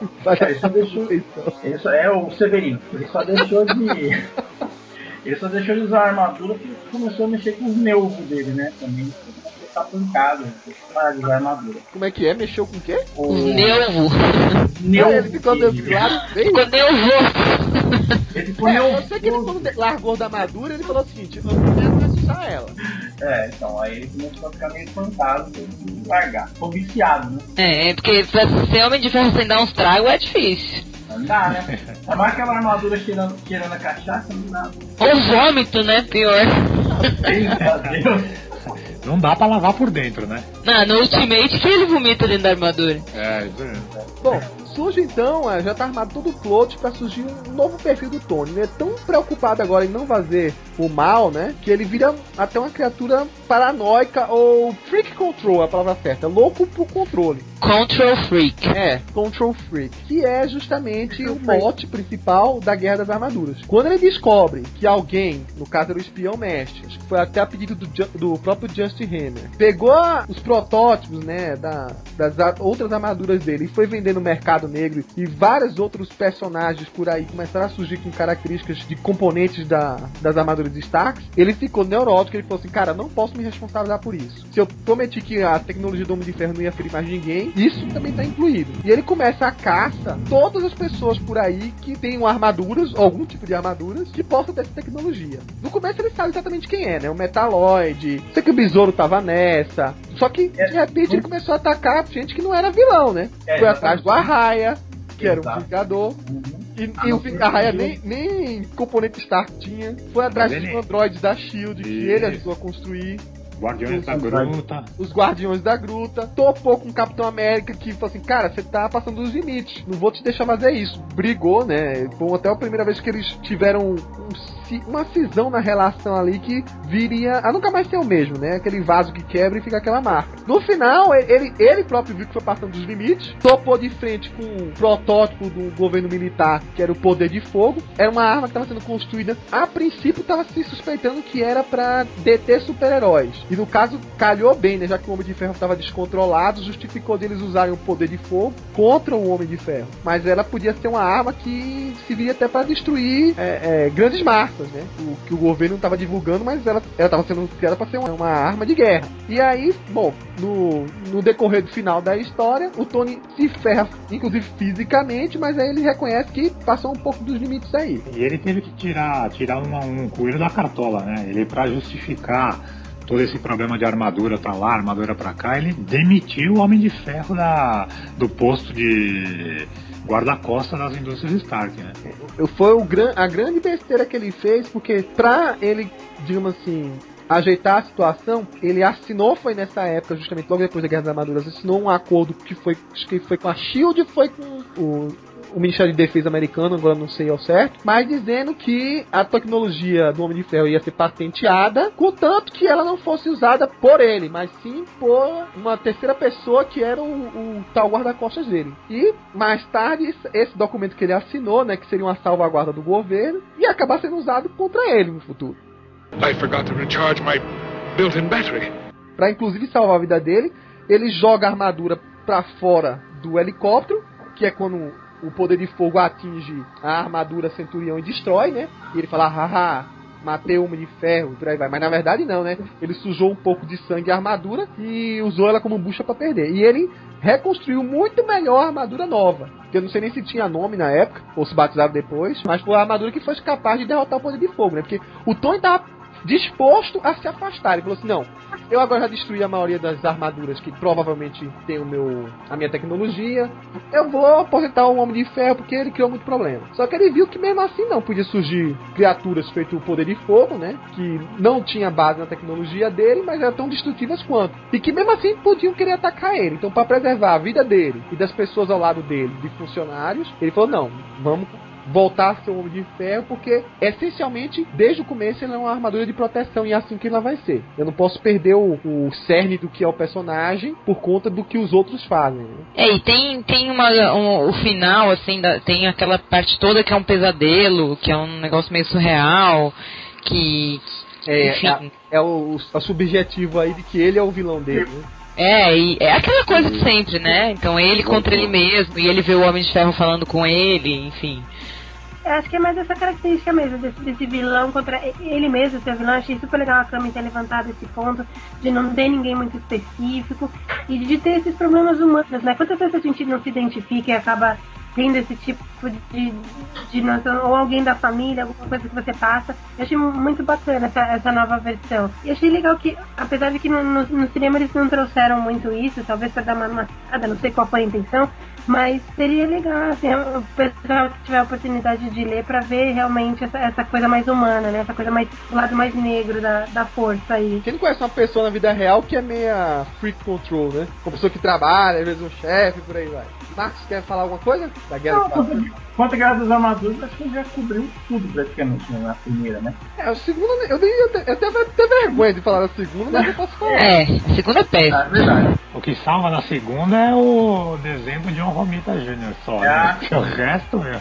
Não quero nem comentar, só pra dizer uma, uma mini saga, nem mini saga é, são duas edições praticamente no começo dos anos 80 e no final dos anos 80 são mais duas edições também. É, que é uma história do Doutor Destino com o Homem de Ferro, que é a Doom Quest. Doom Quest, né? A Sensacional. É, é, é. Maravilhosa. a jornada do destino, que é quando eles viajam no tempo, né? E aí tem aquele paralelo, né? O Homem de Ferro se alia com os cavaleiros do Rei Arthur e o destino com a Morgana Le Fay. Que inclusive o Bendis chegou a trabalhar isso muito bem recentemente, né? Então é, é- é colocar dois personagens opostos, mas que têm uma relação muito, muito íntima com suas armaduras, num tempo que não existe tecnologia. Ou seja, eles são os grandes é, é, é, é, poderes é, armísticos de cada lado, né? Não existia, não existia aquela armadura, mas a armadura era a roupa da época, né? É, a armadura era dos cavaleiros medievais, né? Exatamente.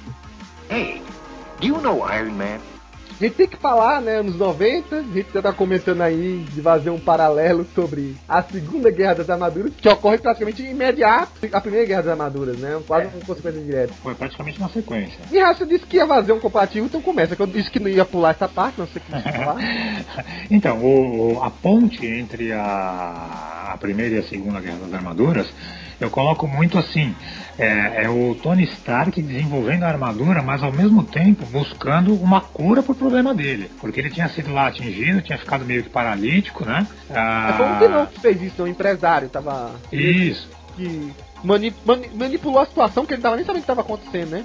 Pra ele- começar a criar deficiências físicas. E aí ele caiu na cadeira de rodas, e aí foi quando começou o papo das armaduras teleguiadas, né? Ele foi desenvolvendo armadura tal, até que ele conseguiu recuperar os movimentos, e quando ele consegue recuperar os movimentos por causa das armaduras, é que ele entra no arco das Guerras das Armaduras 2. É, curiosamente, só você quer fazer o seu paralelo, vou fazer o meu, né?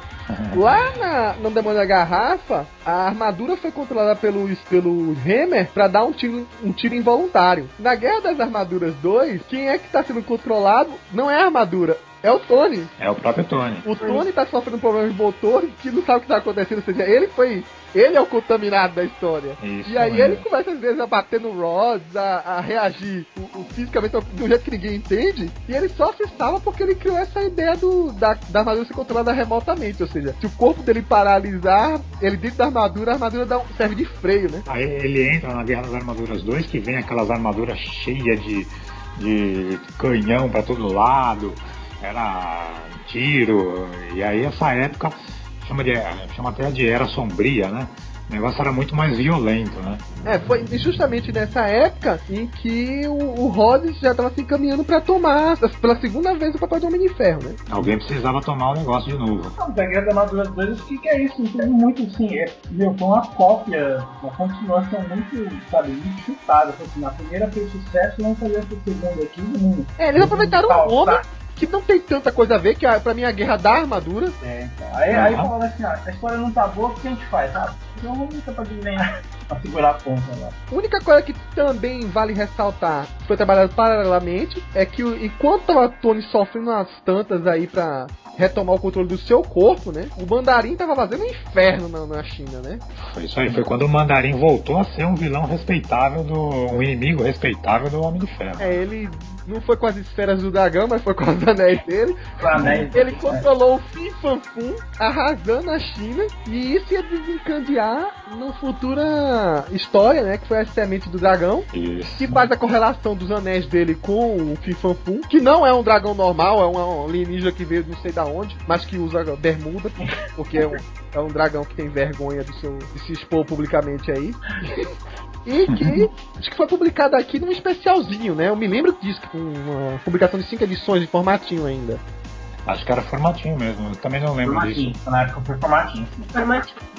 Saiu até num Grandes Heróis Marvel, se não me engano. Isso, então, acho que foi a conclusão que é essa semente do dragão, que é originalmente da 270 a 275, foi em Grandes Heróis Marvel. Eu lembro de ter lido ela pequenininha. E eu achei o 10, né? Que pelo menos assim, foi a primeira vez que eles ligaram o mandarim com o Fifanfum e que disseram que os anéis não eram inteiramente mágicos, mas tinham origem alienígena, não é isso? Sim, sim. É, então deu, deu uma base mais firme para um vilão que era um vilão que, como vocês vão ver em Homem de Ferro 3 que vai sair por aí, ia ser muito estranho dar é, características mágicas pra ele, né? Então o, diretor preferiu dar uma coisa mais pé no chão. E nos quadrinhos em algum momento também, né? Hoje em dia o Mandarim tá muito bem nos mágicos, nos quadrinhos, do que era há uns 40 anos atrás. né? É o cara da, da arte da guerra, né? É, é o novo conceito do Mandarim. É. Inclusive nos quadrinhos, né? Essa saga foi um retcon mais responsável, né? É que acrescentou bastante na mitologia do, do vilão. E aí, o. Como você falou, o Tony Stark estava perdendo um pouco do controle do corpo dele. Se eu não me engano, é, ele de algum jeito tinha que. preferiu se afastar e fingir sua própria morte. É isso aí, literalmente se finge de morto. Exatamente, eu não me lembro em que situação imediata ele finge a própria morte. Mas ele esconde isso de todo mundo, inclusive do Jim. Exato, justo do coitado. E aí a segunda vez que o Jim vira o Homem de Ferro. O Homem de Ferro. Antes de se tornar de fato o máquina de combate. É isso aí. E aí, nesse meio tempo que o, que o Rhodes estava usando a armadura do Homem de Ferro, o Tony Stark estava com aquele negócio do chip que ele começou a usar na armadura anterior para recuperar os movimentos das pernas, né? É, ele tá, eu acho que todo personagem de Marvel acaba sofrendo disso. Né? O Capitão América já teve que usar armadura pra recuperar o nome das pernas. É, Thor. Thor também, né? No caso foram também. os ossos quebradiços. Isso. É, acho que o professor Xavier usa- usou uma armadura, uma, não uma armadura, né? uma roupa que controla o cérebro dele pra poder andar. Por aí afora. Até se salva um pouco algumas coisas anos 90, pelo menos eu me lembro. Talvez se eu reler, talvez até mude de opinião. Mas essas primeiras histórias aí, pelo menos o surgimento do máquina de combate, né? Isso. Ele assume o, o papel de máquina de combate, na verdade, quando o Stark volta. E ele fica puto porque o Stark não dividiu dessa vez os planos com ele. Fica magoadinho. É. O cara fingiu que morreu, não contou nada pra ele, que era amigo dele. E aí, o Jim Verdade. é muito mais brutal, né? Muito mais selvagem, porque ele quando constrói a armadura do máquina de combate, é realmente uma armadura militar mesmo, cheia de míssil, de metralhadora, daquelas de helicóptero e por aí vai, que é uma coisa que o Homem de Ferro nunca chegou a usar. Você imagina o peso disso daí. Na verdade, o, o só pra re- reconstruir essa história. A armadura do máquina de combate foi o Homem de Ferro que construiu pela primeira vez. Sim. Ou não? Foi ele que construiu sim. Acho que o Rod depois que ele, ele, ele foi evoluindo, né, com o tempo. É, o Rosa que fez as pequenas modificações, mas até o Tony chegou acho que a usar a primeira vez a armadura. É, o Tony chegou a usar a armadura mais, mais pesadona lá pra trás, a gente já falou. E você mesmo, Coveiro, falou que o Rhodes também tinha aquela característica de saber apertar parafuso, né? Sim, que aí quando a gente coloca os apetrechos, né? Que ele, Ele vai equipando o a negócio. máquina de combate tem muito mais bala do que repulsor. É isso aí. Que é uma coisa até que no segundo filme a gente vê, né? É aquela armadura mais seca do protótipo do, do primeiro filme, né? Que ele começa a colocar a tecnologia Hammer ali no meio, que não fica lá essas coisas todas. E o Máquina de Combate ganhou uma revista própria, né? Sim, é isso que fica. Se separa, né? É a época que a Marvel tava dividindo heróis, né? Nos 90 foi uma desgraceira. A Marvel lá no começo, no seu auge. Aí vamos fazer Thor e o Trovejante. O Homem de Ferro e o Máquina de Combate. É. O Capitão América e o Nômade. É. Enfim, vamos parar por aí. No- nos anos 90 tem aquela coisa estranha que eu não sei, que eu não entendo nada, porque eu não li direito na época, vocês podiam explicar, do, do Tony Stark novinho lá. Ah, então. Ah, é, é o Toninho. Então, isso É não pra aconteceu no Brasil. Olha lá a vantagem da Abril Jogos. Você pode ter tido uma guerra secreta alternativa, mas você também não teve o Tony Stark malvadão que foi morto pela sua versão mais jovem. Tem que compensar de algum jeito, né? Mas, respondendo a Kami, é, eu, eu falo disso, Pode falar. a sobra sempre fica comigo, né? Mentira. As tranqueiras você fala. É, o movimento The Crossing aconteceu é, um pouco antes de, do Heróis Renascem. Sabia que ia ficar aquela porcaria lá, ia, ia recomeçar o universo dos Vingadores do Quarto Fantástico. Então a Marvel disse, ó, vamos dar pra qualquer um. Foi inclusive o, o, o Bob Harris que escreveu, né, que virou editor da Marvel, escritor sempre da Marvel. Escreveu as histórias dos Vingadores, que já estavam meia boca, com a do Tony também, acho que eu não sei quem era o escritor na época da revista Homem de Ferro, e que colocou que o Tony, na verdade, em determinado momento recente, estava corrompido pelo Imortus. Ou seja, no futuro, pegou o cara e transformou o Tony pra ser um traíra dos Vingadores. O Tony acabou vi- virando uma pessoa. é, um vilão mesmo, essa coisa maquiavélica mesmo, aquele vilão. Uahaha, eu sou o super gênio vou conquistar o mundo, enfim. E aí, o jeito que os Vingadores encontraram de derrotar aquele Tony Stark era com o quê? Um outro Tony Stark. E aí, eu não me lembro como, mas eles trouxeram um moleque vindo do passado, de uma realidade alternativa, provavelmente. Com a ajuda de um portal místico que Ah, foi descoberto no porão da mansão dos Vingadores. Nunca perceberam que tinha um portal místico no porão da mansão? Não, não, não, não tava lá escondido entre a, máquina de lavar e a, e a secadora. Alguém abriu esse portal. Não fala que Não Enfim, tinha, não tinha uma história, do. Quem usava muito esse negócio de portal para outras épocas, coisas assim, não era o Quarteto Fantástico que usava um negócio do Doutor Destino? não, mas aí era do pro futuro, né? E pro passado. Ele usava aquele, aquele aparelhozinho que era tipo um, um tapete que subia e descia. Isso, isso aí. É, uma mas plataforma. foi- lá. Ah, linha do tempo alternativa. Eu Eu, tô- então, deve ter sido, ó, pra fazer umas burradas dessa, devia ser a Wanda. eu, não sei, mas eu tô acusando ela porque eu acho que é. Pra fazer essas merdas, essas maluquices, é ela. Fez caquinha no porão e deixou lá. E aí, o que acontece? Sai o, o jovem Tony, que fica muito sentido assim, nossa, eu vou virar esse monstro, não pode ser tal. Aí, durante a briga, acho que o- nos últimos momentos o Tony malvadão, velho, se até se ressente, mas morre, né? Eles, o, dá aquele perdão, ah, você foi mal, mas é, agora que você morre, todo mundo vira legal, vira gente boa e tal. E aí perdoa ele do- dos, dos suspiros. E acredite se quiser, durante o massacre, né? Aquela saga que o Professor X também pira, né? E vira o, massacre. Quem estava naquela armadura era o jovem Tony. Apesar de você, leitor brasileiro, nunca saber disso. É, isso aí. Tinha, tinha, tinha até alguma, alguma relação com o Kang. Era, o- eu falei mortos porque é a versão pior do Kang, né? Era o Imortus ou era o Kang? Eu não me lembro agora quem foi que. Eu acho que É era, um- era Kang, No né? meio da saga foi os dois. Os caras É os dois, falando, é. ah, Sabe por que eram os dois? Era uma zona. É que os dois são a mesma É a pessoa. mesma pessoa.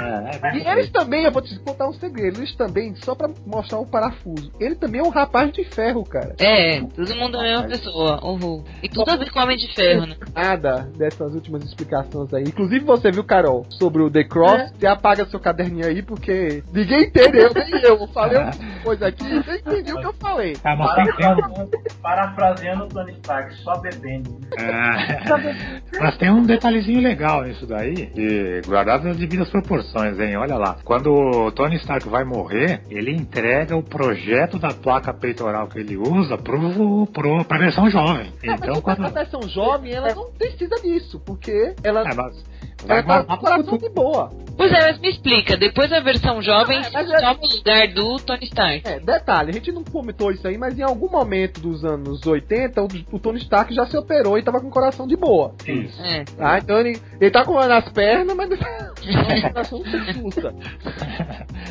E aí o, o, o moleque que tomou o lugar também, pô, não tinha levado bala nem nada, me dá o coração sus. O que aconteceu por aí foi que, de repente, o mundo mudou completamente, porque Bob Harras achou que era muito legal, muito bacana, e que ia dar muito certo fazer um reboot com Jim Lee e Rob Liefeld, e aí criou o Heróis Renascem. Você quer saber o que é que é o Heróis Renascem? A gente não vai falar aqui, você escuta o nosso podcast, que vai estar linkado aqui nesse mesmo post, sobre o Heróis Renascem. Lá você vai saber tudo isso, se você quiser, claro, aguentar praticamente duas horas de porcaria no seu ouvido. Mas voltando ao seguinte, o Heróis Renascem aconteceu, e quando voltou, o Franklin Richards decidiu o seguinte, ó, cara, eu não vou voltar com esse menino moleque, porque a cagada é pior do que o Heróis Renascem. Vamos fazer o seguinte, É. o novo Tony vai ser um Tony que é a mistura dos dois. Vai ser um Tony bonzinho criança, É o mas, Tony Toninha. ma- é, mais malvado adulto, e que ele vai ser um novo Tony, que não é nem tão velho, nem tão novo, e nem tão bonzinho, nem tão malzinho. Enfim, é um novo Tony, que é o Tony que é, a revista começou do novo volume e começa a mexer um pouco com política Também.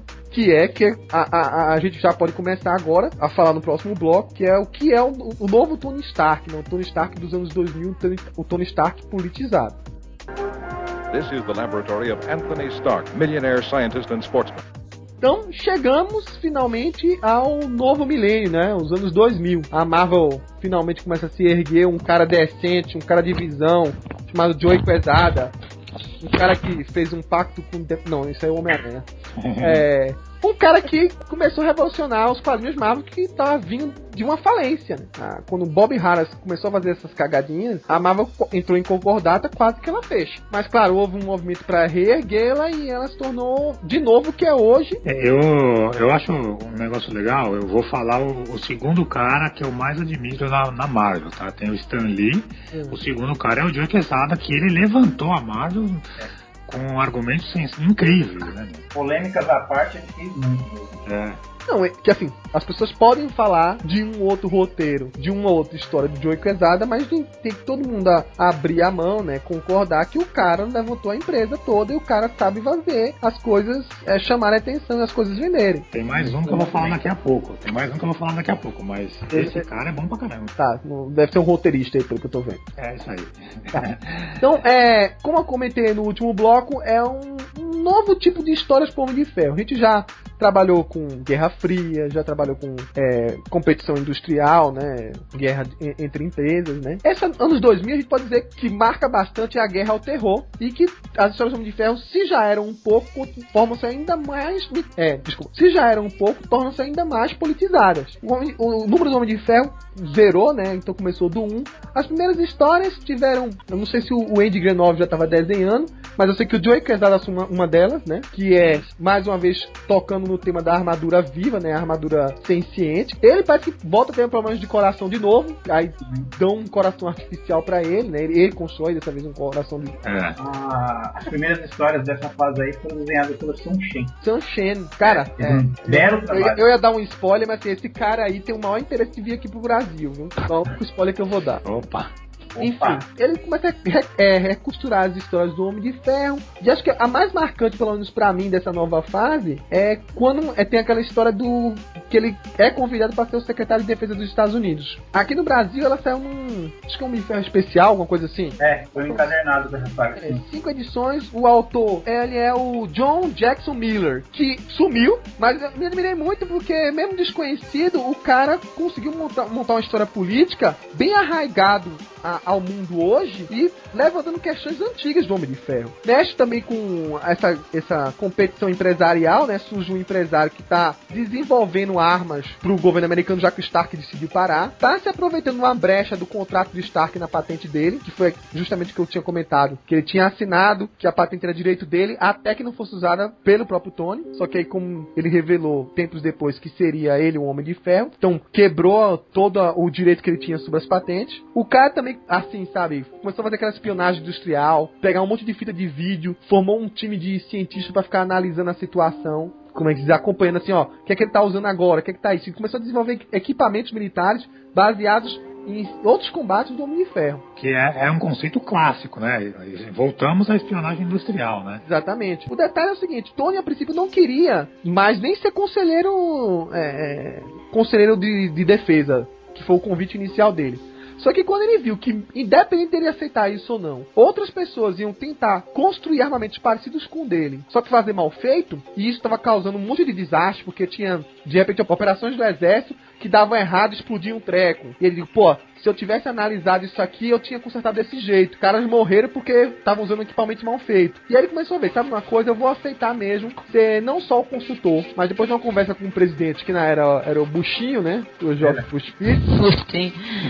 Ele falou assim, não, eu aceito, eu quero ser secretário de defesa dos Estados Unidos. É, Se não pode vencê-los, junte-se a eles. E aí, é uma das melhores histórias assim que eu li do Homem de Ferro, vou ser sincero. Detalhe que agora a identidade dele tá pública, né? Não, é, As pessoas sabem que ele é homem de ferro. é, já tava desde o. dessa época que eu falei que ele teve um, um problema no coração e caiu na frente de todo mundo. Não, eu estou lendo aqui uma coisa diferente. Não, já estava. Não, aqui tá dizendo que pra salvar um cachorro, ele se um mero cachorro, ele se transformou no Homem de Ferro no meio de uma rua populosa. Então, mas É, isso foi, uma isso foi é, antes dessa história. Não foi durante esse encadernado. Não é quando ele foi pra Washington. Não, não, isso aí não. Isso aqui não, não tem na história. Foi antes. Ele já todo Ah, mundo não, sabe não. que ele é homem de ferro aqui. É, não Enfim. foi no encadernado, foi um pouco antes. mesmo. É, foi um pouco antes. Foi dentro dessa fase dos anos 2000. Isso, A é. história do cachorro aí que foi, ele revelou a identidade meio que do nada, assim, né? Achei. É, por causa do cachorro. É, por causa do cachorro. E aí, o que acontece? O Tony é submetido a uma bateria de questionamentos dos senadores pra ver se votam se ele tem mesmo autorização de ser. Pra ver se você tem competência mesmo de ser o secretário de defesa dos Estados Unidos ou não. Detalhe: levantam tudo da vida dele. Desde negócio de alcoolismo, de ele ter feito aquela paranoia de guerra da guerra das armaduras, de mulheres e por aí vai. Ele só fica pensando todos os lados. E praticamente, em determinado momento, um cara descobre: peraí, eu vou desarmar esse cara. Porque no fundo, no fundo, o Tony Stark faz aquilo mesmo porque ele é um, um controlador de poder. E como é que a gente vai colocar num cargo alto do governo americano um cara que de repente não vai aceitar é, receber ordens de nós? Porque ele é um tecnocrata, ele é um cara que acha que ele que tem todas as respostas. Então eles estavam com medo de, de repente ele tomar tudo e virar, sei lá, um ditador. E rola uma campanha violenta contra o Tony Stark É. nessa época, né? No, no fundo, no fundo, os caras têm razão. Eles estavam receosos de de repente, porque o Tony pensa assim. Ele, por um uma, uma mera coisa pessoal, ele- que não deixa ele extravasar o ego dele, ele não é um ditador. Mas o Tony tem uma mente que, se ele, digamos assim, fosse um pouquinho mais egocêntrico, um pouquinho mais é, é, maldoso, ele seria um doutor destino. É ele, ele tem know-how pra isso, né? É, então, é, a diferença entre ele e Doutor Destino, né? Quem ouviu o último podcast sobre a, a Guerra do Destino que a gente gravou, né? Sabe que na verdade o que muda do destino pros outros heróis é que o, o destino ele toma ações mais radicais.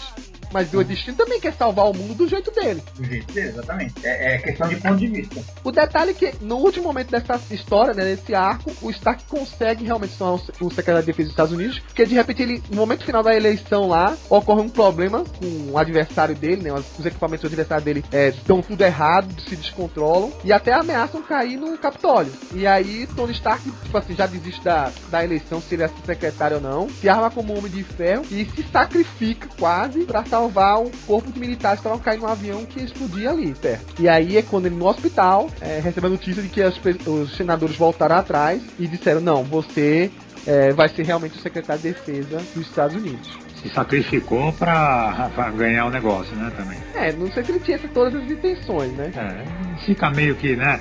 É sempre aquela coisa, né? A gente nunca sabe a real intenção do cara, né? Mas. É, essa parte, essa saga é interessante que assim, o Demir mandou muito bem, porque você vê assim que a- ela não tem tanta ação, né? Fora o final ali e tal, ela tem bastante diálogo ba- baseado em política, que não é muito fácil de escrever não. E ele mandou muito bem, mandou- conseguiu manter o ritmo da saga inteira. I forgot to recharge my built-in battery. Bom, essa consequência do Stark tornar o secretário de defesa vai ter uma importância muito grande mais pra frente, uma tal guerra civil. Mas antes disso, até mesmo porque o filme tá aí, vamos pincelar rapidinho sobre o Extremes, né? Que talvez seja um dos ápices, digamos assim, de histórias do Homem de Ferro nos anos 2000. Se não é o melhor, um dos melhores arcos de história dele. Eu também acho um dos melhores arcos. Ah, Warren Ellis, né? Que desenho. Que... Como roteirista e o Andy Granov como desenhista, essa dupla você quer mais um É, os dois são incríveis, né? Você quer falar aí, Cam, do Extreme rapidinho que eu tô só falando, gastando. Isso aí você lembra, eu sei. Isso eu lembro. É, é um dos meus arcos favoritos também. É, roteiro muito bom e eu, e eu adoro os desenhos do, do Granão. Eu gosto muito do, do Extremes porque ele tem esse lado biológico, né? Que, que pra mim é interessante. É, na verdade, eu nem lembro direito. É um vírus, né? É um vírus. É um vírus que foi feito pela, pela Maia e que na, a história toda envolve se ele foi ou não roubado. No fim, no final a gente descobre que não era mais ou menos, não era bem aquilo que estava sendo mostrado desde o começo. Mas pra combater essas pessoas que acabaram pondo mão ne- ne- nesse vírus, é, o, o Tony Stark se injeta. E, e nessa época, então, tem outros dois coadjuvantes interessantes que aparecem, que, que depois também tem um, um tempo de duração nas histórias do Tony Stark, que é a Maia e o. Caramba, como chama aquele velho lá, louco? Que era professor deles, esqueci o nome do cara, que era daqui do, do Extremes. Enfim, o velho doido. E. E aí, agora com Extremes, o, o, o, o Tony tem essa coisa que, que vira meio que um superpoder, que era uma coisa que, que a gente até tava falando que era legal que não tinha antes, mas que fica até interessante. Que ele consegue controlar com todas as coisas tecnológicas ao seu redor e, portanto, a sua própria armadura. Então ele meio que é a própria armadura. O jargão da época era ele dizer que agora ele era um homem de ferro por dentro e por fora. É. O conceito biológico que a Cami tentou explicar e explicou. Eu não tentei explicar é, nada. É o seguinte, é vírus, é, mas não é um vírus nem biológico, nem um vírus é também software. Tá entre uma coisa e outra ali. É, a, a ideia é talvez definir eles como nanorobôs. Na Marvel existe uma palavra chamada nanitas. Não é que seja um nanita, é uma coisa melhor que um nanita. Mas é micro-robôs ou micro-criaturas que não são biológicas, são é, tecnológicas e que entram no nosso corpo e tem funções para organizar ali. Então, o que acontecia? Se quebrasse um osso, se fizesse uma coisa, aquele micro-robô ia consertar. Isso tem uma base de fundamento até meia que real, que um dia se consiga isso, né? Ter mini robozinhos ali cuidando do teu corpo, claro. É, aquela coisa da, da ficção, né? Que a, a ficção de 1960 era só armadura, que atualmente já não é tão, né? Distante e tal, Distante. quem sabe, E né? agora a, a ficção vai indo além. Então, a armadura já não é um negócio tão, fi- tão ficção científica. Então, ele controlar a mente através de, de nanorobôs, qualquer coisa tecnológica, não só armadura, porque é a hora que ele, logo que ele termina, entre aspas, a injeção de extremes, ele liga pro celular da Maia de- com, a, com a força do pensamento. E, e- e fala pelo celular. Então, tipo, E ele hoje você tem um uma- chip que bota na tua cabeça e você se conecta pela internet. é, ele virou uma interface tecnológica e biológica, uma, uma coisa, um, um, um superpoder, entre aspas, que combina muito com o Tony Stark. Chegou o cúmulo, por exemplo, dos terroristas que foram das primeiras cobaias, modificar o corpo dele pra virar um super-humano, por quê? Vamos lá, se a maquininha lá dentro, ele não, se ele conserta problemas no corpo, ele, porque ele pode melhorar. Tipo assim, reforçar um músculo, um osso, tornar. Até cuspir fogo, acho que teve uma hora que cuspiu, enfim. Ele É isso muda, mesmo. muda a biologia da pessoa de tal maneira que melhore assim pra se tornar o novo tipo de Capitão América, né? Bate mais uma É. vez a história do super soldado. É isso aí. Tanto que o cara que. O terrorista que teve o, o soro. O, o soro não, o vírus injetado antes, ele mastiga, ele amassa a armadura do Homem de Ferro com a mão no primeiro combate, né? E aí, pra bater de frente com isso, o Tony Stark assim, bom, também preciso de um upgrade agora interno, né? Que É. aí, como a Cami falou... Mas pra você ver como é, e como que o, o negócio funciona dependendo do hospedeiro, né? No Tony Stark ele exerceu essa outra função, de conectar a tecnologia. Detalhe que muita gente até confunde mais pra frente, mesmo ele perdendo o Extremis, o pessoal falava assim, é, por que ele ainda tem essas funções? Porque o corpo do Tony Stark já foi modificado. O Extremis não é o que mantém a coisa, é Não, sabe, sabe o que é o mais bacana nesses. Agora há pouco, quando ele apagou os neurônios que eles foram operar ele lá, é quando eles abrem ele, acho que né, tem um monte de Vingador lá, tá o, o, o Donald Blake, tá uma galera lá, e quando eles abrem ele, ele tem circuito por dentro. É. Porque eles falam que o Extremis modificou tanto o corpo dele que ele já virou uma mistura de tecnologia e biologia. É, por aí. Então hoje em dia ele tá. É, é- é tão citozoide feito visão, vai. Não, não tanto, vai? Não exagera. Então, é, porque o, visão, o Visão é, é- é a cópia do, do Tocha humano, né? Então é um humano mesmo, só que Do teci- né? É, tecidos artificiais, né? O Visão não é um robô, ele tem pele artificial, ele tem órgãos artificiais, né? Não é feito o Ultron, o Visão. Tem um negócio, um, um negócio legal nessa, nessa história do Extreme, do Streams, é que a gente falou lá atrás do Errol Flynn, né, do, do, do artista que inspirou a imagem do, do Tony Stark, né. No Extremes, o, a cara do Tony Stark é o Tom Cruise. É? Ah, é? É, ele, ele foi, na época, antes do, do filme sair, do primeiro filme sair, o boato era que o Tom Cruise ia ser o, o Tony Stark nos cinemas, então os caras meio que desenharam já o, o Tony Stark com a cara do Tom Cruise no, no. Nossa, graças a Deus É isso que eu ia falar, já pensou? mudou pro Robert. Nossa. Nada a ver, nada a ver. Não, Não, mas mas não não combina combina. nada, velho. Não, e, combina, e né? atualmente o, o La Roca desenha a Pepper com a cara da Nicole Kidman. Vocês já repararam? É. É, é idêntico, idêntico. Não, que eu achei realmente que a a Cami tem toda a razão. Essa, essa parte de. Tom Cruise parece muito um menino bonzinho, não, não tem essa, essa ginga, essa, essa coisa mais despojada que, que o Robert deu pro personagem. O lance todo que a gente não vai detalhar do Extremes é que, como a gente vai fazer um podcast sobre o filme, e como vocês já devem saber, boa parte do tema do filme envolve o Extremes, a gente não vai detalhar, né? Mas tem muitos personagens lá. A Maia tá lá, o Aldrich tá lá, enfim, vamos deixar. O o- o velho doido tá lá. O velho doido tá lá? Ó, No filme, não. Eu procurei velho doido aqui. O velho doido é Sal Kennedy, tá? Isso, Como é o nome? esse mesmo. Sal Kennedy. Tá bom. Obrigada. Mas eu prefiro velho doido. Se tiver Velho no cinema, eu vou ver velho doido. Obrigado por salvou esse podcast, porque eu ia cortar essa cena, você acabou de introduzir. Let's see what my repulsor ray blast can do to you. Já chegamos no meio do ano 2000, onde Tony já tá no auge. Inclusive já tá o, o sucesso lá do cinema batendo na porta. A gente tem o logo depois da queda e algum tempo depois de Novos Vingadores, talvez o momento de ápice 2 do Tony Stark, que é durante a Guerra Civil, né? Ele se posicionar como, mais uma vez agora, concordando com o que foi dito no passado, um tecnocrata, na verdade um cara de visão, e querendo impor como um segurança máxima do, do mundo que vive a base de superpoderes, né? Não, só de super-heróis, como também de super-vilões, é ditar uma nova regra para a segurança nacional, né? Uma vez que a posição dele era ainda de secretário de defesa, ele cria a lei de registro de super-heróis, batendo de frente com o Capitão América, tendo aquelas sete edições maravilhosas, que culmina com a fatídica morte do Capitão, que ele passou a se culpar, pelo menos num curto período de tempo que o Capitão estava morto, né? Uma das melhores histórias geradas ali. A confissão, muito boa. essa história. Exatamente. E também é, coloca ele numa posição que ele até então nunca esteve, apesar de ser o fundador da Shield, como diretor da Shield. Ele agora sim está colocando a tecnologia dele completamente à, à mercê da organização. E de que lado vocês estavam? É uma enquete da câmera agora, vai, passa aí. Ah. Ah, Tony Stark. Suspeito pra caramba, né? Mas.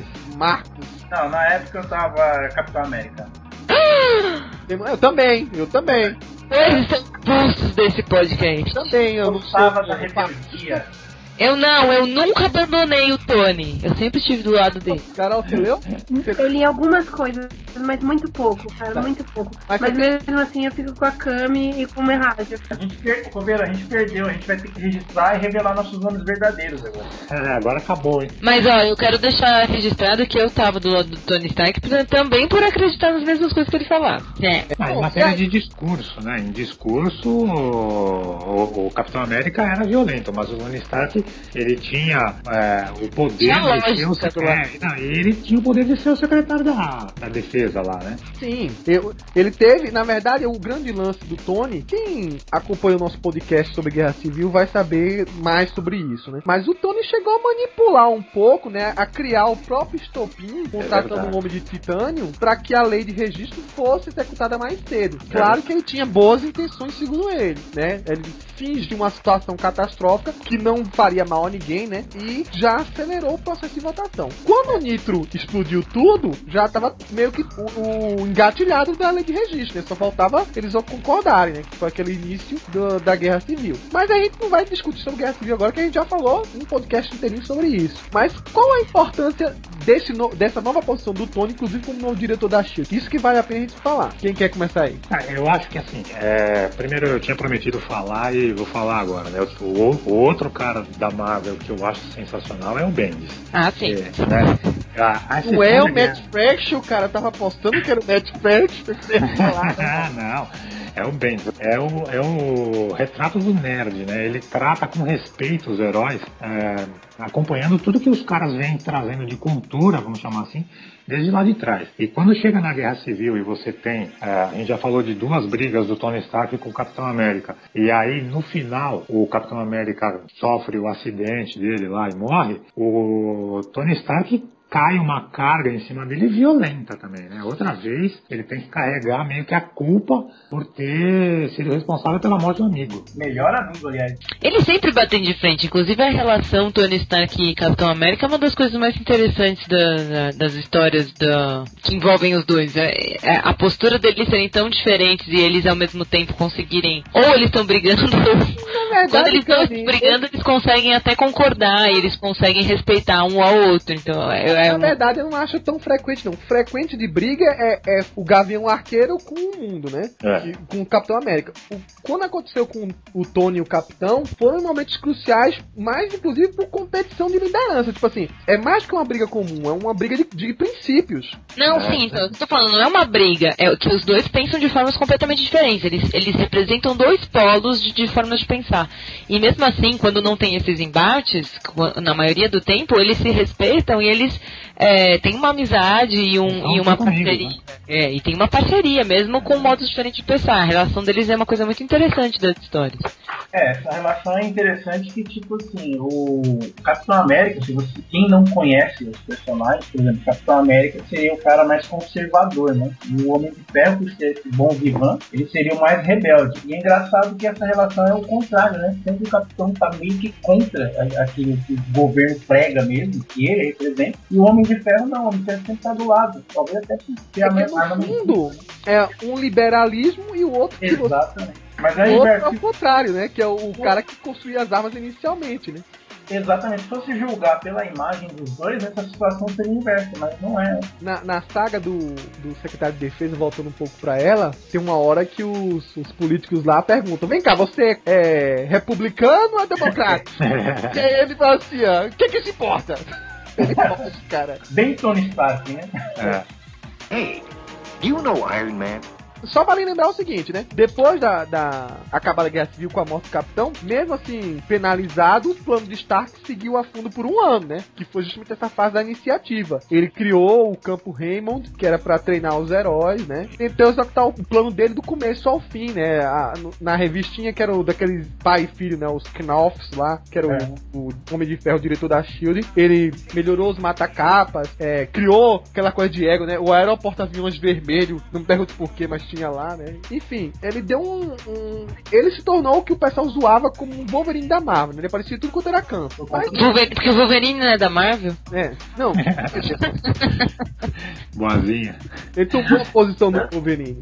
É, é. Tá em todas as revistas ao mesmo tempo, falando tudo. Mas aí justificava, né? Porque ele era um símbolo ali de referência para um status novo que os heróis viviam. E essa época, nas histórias do tanto agora dos Vingadores, mas também do Homem de Ferro, outra coadjuvante extremamente importante, com uma relação interessante com o Tony, que é a Maria Hill. Sim, a Maria Hill que batia de frente com ele no começo, né? Nos Novos Vingadores. E depois bateu de frente pra frente com ele. É, fora o lance do cafezinho que foi de lascar, é, com uma maneira de humilhar ela, né? Quando ele assumiu o status de diretor da Shield, né? Colocando ela, que era a diretora anterior, com uma mera é, coadjuvante. Trabalhou bastante a personalidade da Maria Hill, principalmente nessa fase final da iniciativa, quando, quando ocorre o inverso, né? Quando a lei de registro é usada de um jeito ruim, que é quando o Oswald assume e ele quer pegar esses conhecimentos de todos os heróis pra executar seus planos e acabar com os personagens. E a Maria, ela vira uma personagem importante dentro da história do, do Homem de Ferro, no título dele. E eu tava falando de outra coisa quando eu falei bater de frente com ele, da, né? Mas enfim, daí o arco que o, que o Fraction escreve do Homem de Ferro em seguida diz que é ele tentando apagar esse registro do Osmo, pra mim é um dos melhores arcos do Homem de Ferro. Não é à toa, é o arco ganhador do Eisner. Eita. talvez o único Eisner que o Matt Fraction vai ganhar na vida. Não, tô zoando, né? Graças a você, eu tenho autografado. Graças a mim, eu também tenho. Mas o, o arco ganhador do Eisner é muito boa a história, porque ele faz uma desconstrução do Tony Stark, né? Do auge do poder dele, vamos dizer assim, no- na instância máxima. Ele começa a decair até ir pra um lugar é, praticamente igual à caverna ele construiu a primeira armadura, perdendo tudo, né? Inclusive, Inclusive a a inteligência. é, a inteligência. A inteligência Inclusive as memórias dele, né? Não, A- inteligência também. E depois volta, mas ele perde a função neurológica. Ele, ele esquece como fazer coisas básicas.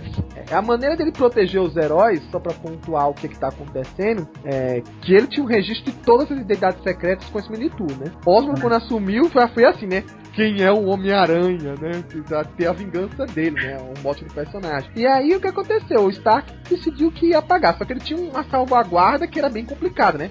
Afinal, se uma pessoa descobrisse como apagar a mente dele, só era apertar um botão já tinha feito. Então ele vai ao redor do mundo, em vários é, pontos, que iam desencadear uma sequência de eventos que iam aos poucos apagando a memória dele. Ou resetando. Seria ma- ma- maneira mais É. certa de dizer o que acontece. Agora eu tava pensando aqui, o, o Homem de Ferro ganhou a Guerra Civil, mas que abacaxi que ele assumiu, hein? Pois é. que abacaxi.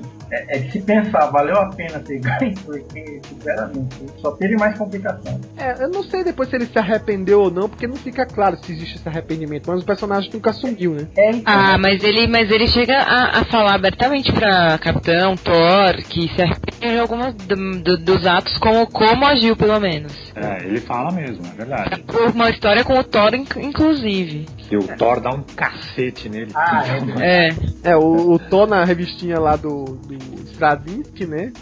Humilha, né? O- a, a alegria de todo mundo que tava com raiva do Tony naquela época. É. Não, e também toda essa coisa dele ter que se deletar é, é uma forma de falar, olha, fiz merda. Então, isso daí, ele vai. eu- eu- aí que tem o, o tal legal da Marvel, né? É, ele começa a construir até ah, as consequências da guerra civil trazem o, o que vai acontecer depois no- com os poderosos Vingadores, né? E foi aquilo que o pessoal já falou aí, né? A carga que o Tony Stark teve de carregar outra vez, né? O cara praticamente jogou contra o melhor amigo dele, tomou na cabeça, né? Não- era melhor não ter ganhado, né? This is the laboratory of Anthony Stark, millionaire scientist and sportsman. Osborn acabou caindo, a gente tem as histórias recentes, começa a nova era heróica. Eu não vou, vou- eu vou preferir pontuar aqui, porque o que se segue depois é já um encaminhamento final para futuras sagas aí, é, e a relevância mais importante é o que ainda não saiu no Brasil. Bom, então vou passar a, a palavra para vocês para dar um, um geral sobre o que, é que vocês acharam de, de relevância desses 50 anos de personagem. Então, é, eu acho assim que, que o, o, o personagem do Homem de Ferro é um, é um personagem muito marcante, acho que tem muita coisa pra gente trabalhar, que é uma, é uma coisa muito bacana da gente levar para as próximas gerações, principalmente esse questionamento político, que a gente acaba esquecendo é, que os quadrinhos também são uma coisa séria, as pessoas esquecem, acham que é coisa de criança, e no fim eles fazem você pensar e você questionar uma série de, de atitudes que você toma, que você tem, e, e o dia a dia, então eles, eles servem meio que um guia pra você ter pra vida. Então, essa bobeira, às vezes, de gente proibindo o quadrinho, ou, ou não deixar, não, não querer assistir o filme, achar que alguma coisa, mas tor- tornando. Achei bem legal os comentários que vocês fizeram sobre ele não ter um vilão específico, ou não ter um- uma, uma pessoa contra quem, sim, ele mesmo. Ele, acho que ele serve mais de exemplo para as pessoas do que qualquer outra coisa que a gente pode comentar. É, essa, essa coisa de, de não tocar no- na personagem só americana, ou de levar para um lado ou, ou para outro de, de política, mas de, de questionar, de, de botar o dedo na cara, de fazer a gente pensar realmente o que, que a gente tem para contribuir. E a gente aprende muito com o quadrinho, embora tenha gente que não considere isso. E queria agradecer por estar participando aqui. O personagem é um dos meus prediletos, né? O, o Homem de Ferro é um, já falei, né? É um herói que escolheu ser herói, né? Ele não é um cara que sofreu mutação, nada. Ele é um, um cara politizado, é um cara que está inserido na sociedade. A construção do herói lá em 1960 é incrível teve a queda, voltou agora a ser um dos personagens da, do primeiro escalão da Marvel. Esse herói ainda tem muito para ser explorado. Eu acho que o, o Homem de Ferro, Tony Stark uh, e até a, a, evolução do mundo, né, trazendo novas tecnologias, novas, novas possibilidades de construção de armadura, coisa assim, fazem com que ele seja um herói meio que inesgotável. A única coisa que acaba segurando é o tempo de vida do Tony Stark, né? Que até hoje ele tá novão aí, né? É, se for contar que em futuros alternativos ele tá velhão e ainda inteiro, é o último Vingador, né? É, então. e um negócio que a gente falou pouco, a gente explorou pouco, né? O Tony Stark, o Homem de Ferro, ele é um dos, é, um dos fundadores dos Vingadores e agora ele volta com tudo para esse grupo, né? Ele é um dos caras mais influentes, mais importantes do grupo que coloca ele lá no topo né, da, da, da Marvel. É um dos caras realmente mais fodões, né? Sei lá, eu sou suspeito pra caramba pra falar, eu gosto muito dele. Acho que tem, tem muita coisa ainda pra rolar. É, eu acho que assim, todo personagem ele tem fases boas, fases ruins, e, e o Homem de Ferro ele tem um saldo muito positivo nesse ponto, tem muita fase boa. E o importante, o cara teve duas quedas pro álcool, retiro de namorado histérica, morreu, foi pra outra dimensão, voltou, mas o bigodinho de Errol Flynn tá lá, 50 anos, fiel. Tem um cavanhaque também agora. Não, cavanhaque, pelo amor, bigodinho ninguém merece. Mas tá certo, o, o, o bigode. Acho que não, teve uma vez, peraí, peraí. Ele, ele Fora rapou o Toninho, bigode. né? Sim, foi agora há pouco, quando ele tava fugindo. Ele até ficou loiro, eu acho. O Toninho, o Toninho era né? É, rapou a cabeça. A Ficou Kami, diferente. praticamente, ela não, não se importa muito falar do personagem, ela não tem muito o que acrescentar, né, Canta? Não, pior é que eu não tenho mesmo, mas. é só porque. Bom. Afinal, em todos os últimos podcasts, a Cami, mesmo sendo um podcast sobre Homem-Aranha, ela consegue converter pra falar do Homem de Ferro e outros personagens. Às vezes, até podcast que é fora da Marvel, ela consegue converter em tudo. Ah, sim, ouvir a Cami opinar tudo sobre o Homem de Ferro, está aí, como eu prometi, né, o link do participação dela no podcast, daquela maratona sobre o Stan Lee que a gente É o meu personagem favorito, então eu sou suspeita, né? Eu fui conhecer mais recente, depois fui lendo as coisas antigas e continuo gostando. Eu não li essas fases tão ruins aí do Tonyzinho e não sei o que. E acho que eu não vou nem ler. Então, parecia que eu li, mas não li p nenhuma, li um resumo. É verdade, é verdade, no Brasil ninguém leu, é verdade. Mas enfim, eu continuo gostando, mas eu sou suspeita. Aí Ah. só, É só. sinceramente, é, é, é um, pra mim é um personagem que meio que foi resgatado. Eu, quando eu comecei a acompanhar mesmo quadrinhos pra valer, naquela época de Heróis da TV, o Tony Stark já tava é, é, se encaminhando no final dos anos 70, foi essa fase aí que a gente comentou, né? Em que ele era um, um, um personagem menos engraçado, é, menos feliz. é, as histórias muitas vezes eram pesadas. Se você olhar direitinho, pra aquela época, pra uma criança, você tá é, envolvido numa história em que mexe com brigas empresariais e por aí vai, elas não são tão interessantes feito, por exemplo, uma história de Vingadores, ou uma história de X-Men, ou de Homem-Aranha. Então, pra mim, o personagem sempre foi um pouquinho, sabe, é, é, pesado, carregado. Pelo menos pra criança, ele não é tão facilmente digerível. É adulto. Ele é mais adulto. Com o passar do tempo, é, esse resgate que o filme fez, não foi como o pessoal costuma dizer que ele, o novo Homem de Ferro é o Robert Downey Jr. Eu também não concordo, porque se você pegar lá atrás, e eu só fui pegar lá atrás recentemente, nas primeiras histórias, é que eu fui reencontrar o original Tony Stark, que é o cara feliz, que é o cara super inventivo, que é o cara, ele, ele é um líder nato, não é o cara tão deprimido que foi o, o meu primeiro contato com o personagem. Obviamente, é, quando a gente vai ganhando mais maturidade, e tiver como personagem importante. Então, quando as pessoas hoje em dia falam que o Homem de Ferro era um personagem nível B ou C e foi alavancado pro filme para ser um nível A, eu discordo bastante. Porque em algum momento, sempre algum herói Marvel foi nível. Até X-Men, cara. X-Men foi cancelado. Então, assim, tem muita gente que pega uma coisa da situação que viveu, tipo assim, anos 90. Ó, que maravilha, né? É ótimo porque foi o ano dos X-Men. Grandes histórias, enfim. É, a pessoa não pode pegar aquela posição. O Homem de Ferro teve seu destaque primordial, é, conseguiu passar de mais de 60 edições numa revista que era a Tales of Suspense para conquistar uma revista própria e tá aí até hoje. Aí o povo fala que é Esquadrão B, mas ele é fundador, membro fundador de Vingadores. É, isso aí, é isso aí. Sério? O que a gente vê hoje é um, para mim é mais um resgate do que um, um alavanque de uma coisa que era, vamos lá, inferior. E esse que é o bacana. Acho que é, quando a gente fala de 50 anos, aí quando eu fui revisitar as coisas, eu falei, caramba, eu pensei que ia ser um podcast menor do que o do Homem-Aranha, com menos coisas para falar. Tudo bem que algumas coisas ficam de fora, tanto de um quanto de outro, mas tem tanta coisa quanto, é um personagem tão rico quanto. Essa coisa que falar aqui do filme, mas é, eu comecei a ler tarde, comecei a ler faz pouco tempo, mas foi antes do filme. E eu já gostei tanto que a hora que chegou o filme eu já era super fã. Bom, então a gente já tá, mais uma vez, né, passando muito mais do nosso limite, como foi o do Homem-Aranha, esse podcast vai ficar enorme. Mas a gente pede, mais uma vez, que vocês decidam. Em breve a gente vai ter um podcast no final do. quando lançar o filme de Ferro 3. Vocês que vão escolher qual vai ser o tema. Vocês querem que a gente fale do vilão do filme, né, o Mandarim, ou do Jim Rhodes, né, que é o melhor amigo do Tony. Então, um dos dois aí vai ser o tema do nosso programa, e aí vocês votam pelo site, tá ok? Até lá!